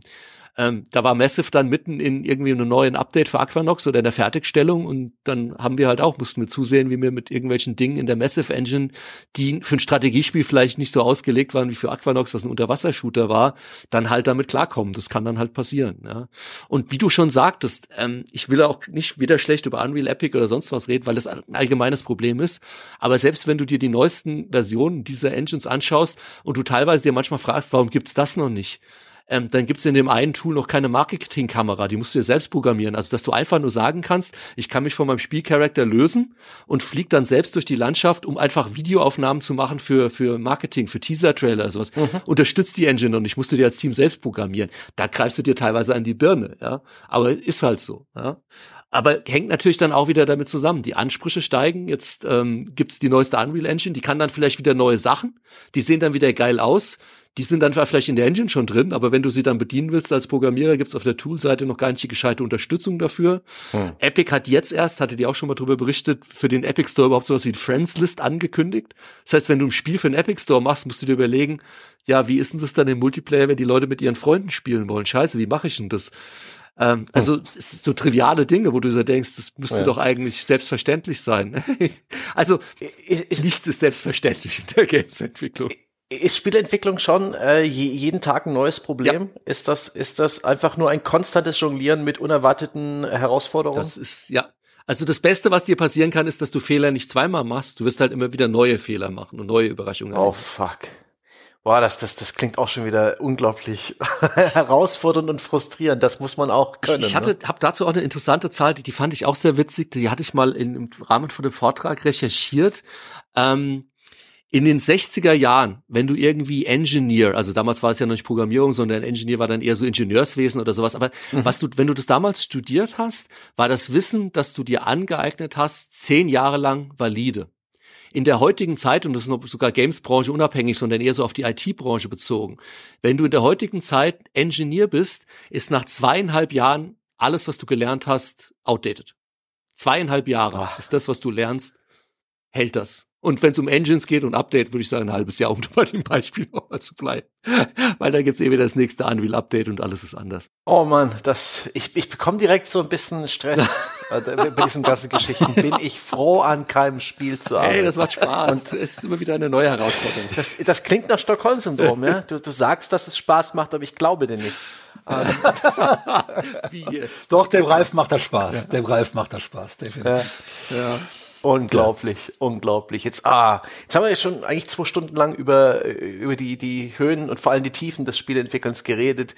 Ganz kurz nochmal, weil ich, weil ich, finde, es gehört ja einfach rein. In Deutschland ist die Fördersituation sehr schlecht. Geld für ein Spiel zu organisieren ist ähm, hier weitaus schwieriger als in unseren Nachbarländern, beispielsweise Frankreich, Polen, Großbritannien und ein bisschen weiter weg, Kanada und den USA. Das könnt ihr doch so unterschreiben. Das ist Wolfgangs Spezialgebiet. Da nach wie kann vor. Wolfgang, glaube ich, stundenlang jetzt Na. drüber reden.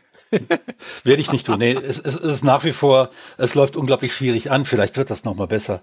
Ich hoffe, es wird noch mal besser. Aber äh, es ist ja so, dass also die 2019er Förderung immer noch nicht durch die Tür ist, noch nicht mal annähernd, äh, ähm, noch nicht, nicht mal mehrheitlich durch die Tür. Ähm, ich selbst bin an drei Projekten beteiligt, die alle drei eine Zusage haben und keines von denen hat bisher Geld. Ähm, es ist ähm, und die Zusagen sind oft schon monatelang äh, äh, äh, da. Es ist äh, verheerend, wie es läuft. Es ist ähm, wir dealen damit irgendwie, wir gehen damit irgendwie um. Das hat die, darin ist die deutsche Spielindustrie wirklich gut mit eigentlich untragbaren Situationen irgendwie immer noch zu überleben. Aber ähm, wie sich auf dieser Basis langfristig eine gesunde, gut zahlende, ähm, auf 38 oder 37,5 Stunden die Woche Arbeitszeit äh, basierende Industrie ähm, aufbauen soll, die ihre Leute über 30, 40 Jahre ernähren kann, so dass sie dann eventuell auch mal eine Familie gründen und vielleicht sogar ein Haus bauen können.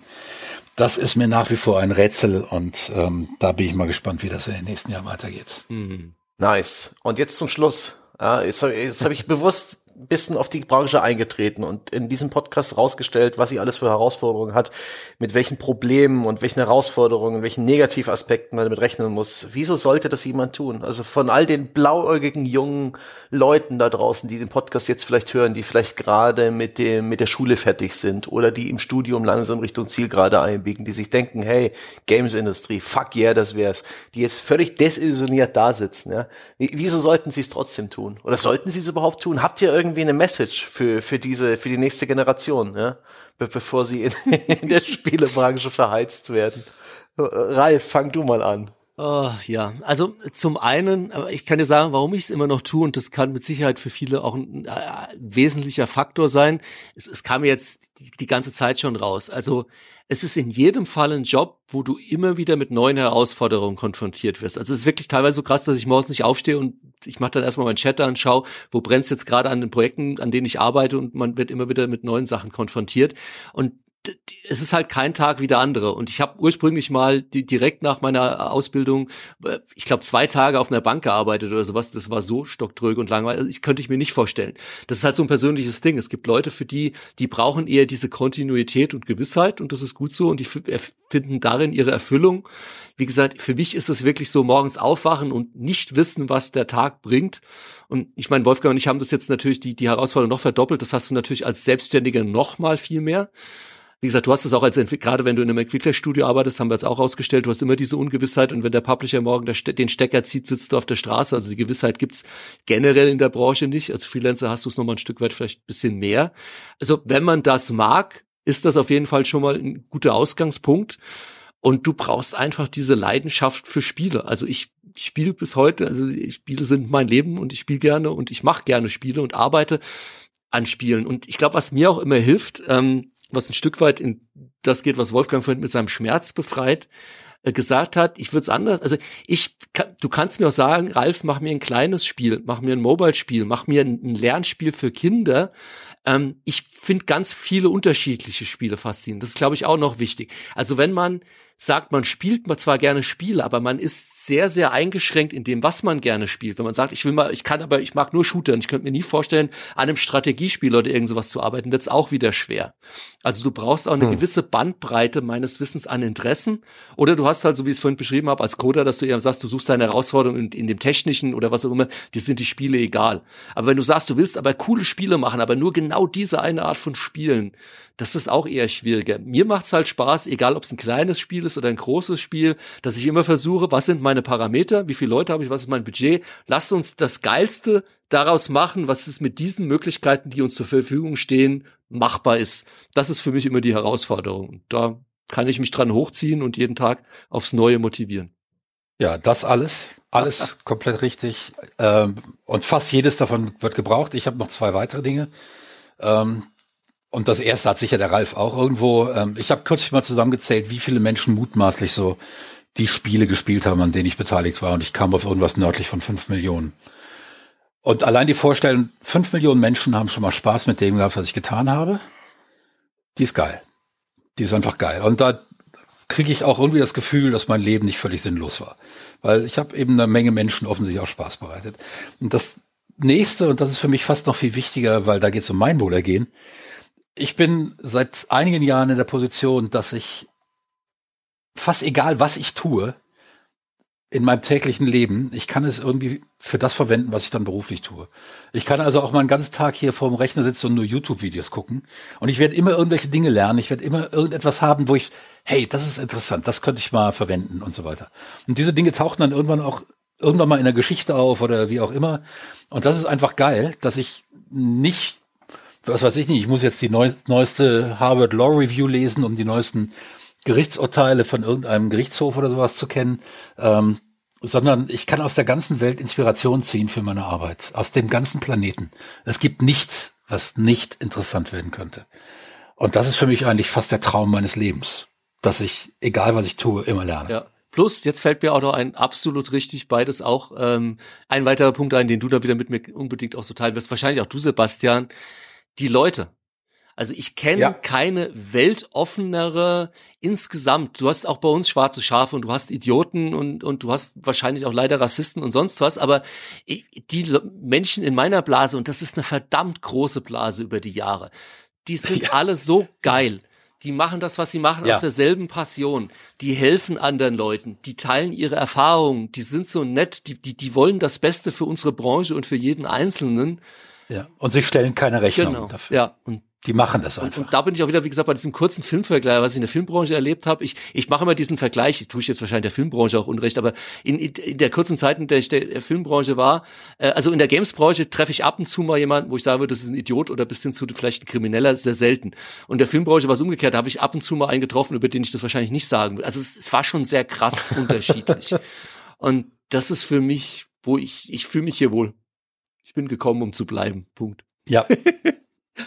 Genau. Lebt damit, ihr da draußen. Das ist schön. Das ist ein wunderbares Schlusswort. Das ist da, da werde ich jetzt direkt auch hier die Handbremse ziehen und und euch äh, und euch nochmal danken. Das war ein sehr schöner wilder Ritt durch die äh, durch die Tiefpunkte, durch die tiefen Täler äh, der Spieleentwicklung und vielleicht auch ein netter Podcast für all jene, die liebäugeln damit. Die sind jetzt vielleicht ein bisschen mehr geerdet und wissen, was sie erwartet. Danke für eure Einblicke, für eure Erfahrungen, ihr beiden und danke äh, euch Leuten da draußen, liebe Freunde, die jetzt bis zum Schluss dabei gewesen seid. Äh, schön, dass ihr zugehört habt. Wenn es euch gefallen hat, dann um Gottes Willen bitte belohnt das mit all diesen digitalen positiven Reinforcement-Methoden. Ja, diese aufgerichteten Daumen, diese kleinen Happy äh, die die fünf Sterne Bewertung, die ihr auf den Plattformen eurer Wahl abgeben könnt. Ich habe keine Ahnung, wo ihr das gerade hört, ob Spotify, ob iTunes oder irgendwo anders oder bei Facebook könnt ihr uns auch Bewertungen geben. Das wäre super freundlich. Wenn es Diskussionsbedarf gibt, dann ähm, Schaut rein ins Weltbeste Spieleforum unter forum.gamespodcast.de und wenn ihr ganz mutig und tapfer seid und Vorsicht, jetzt könnte es in, in unbekannte Gebiete gehen, dann könnt ihr uns monatlich mit fünf Euro oder fünf Dollar unterstützen und bekommt dafür das Vollprogramm an Zusatzpodcasts. Dann hört ihr mehr Wolfgang, da hört ihr mehr Ralf, da hört ihr auch mich mehr und sehr viele teils sehr spezielle Formate, in denen wir auf alle Aspekte des Spielens eingehen, von Wertschätzung einzelner Titel bis hin zu ja, Wolfgangs Kolumnen, die ähm, sämtliche Bereiche des Lebens abdecken, wie er es vorhin so wunderbar beschrieben hat, oder auch äh, Interviews mit Spieleentwicklern und so weiter. Ja, und das soll es jetzt genug mit Eigenwerbung gewesen sein. Mehr Infos dazu unter www.gamespodcast.de slash Abo. Und jetzt ist Schluss und wir hören uns nächsten Sonntag wieder. Bis dahin. Tschüss.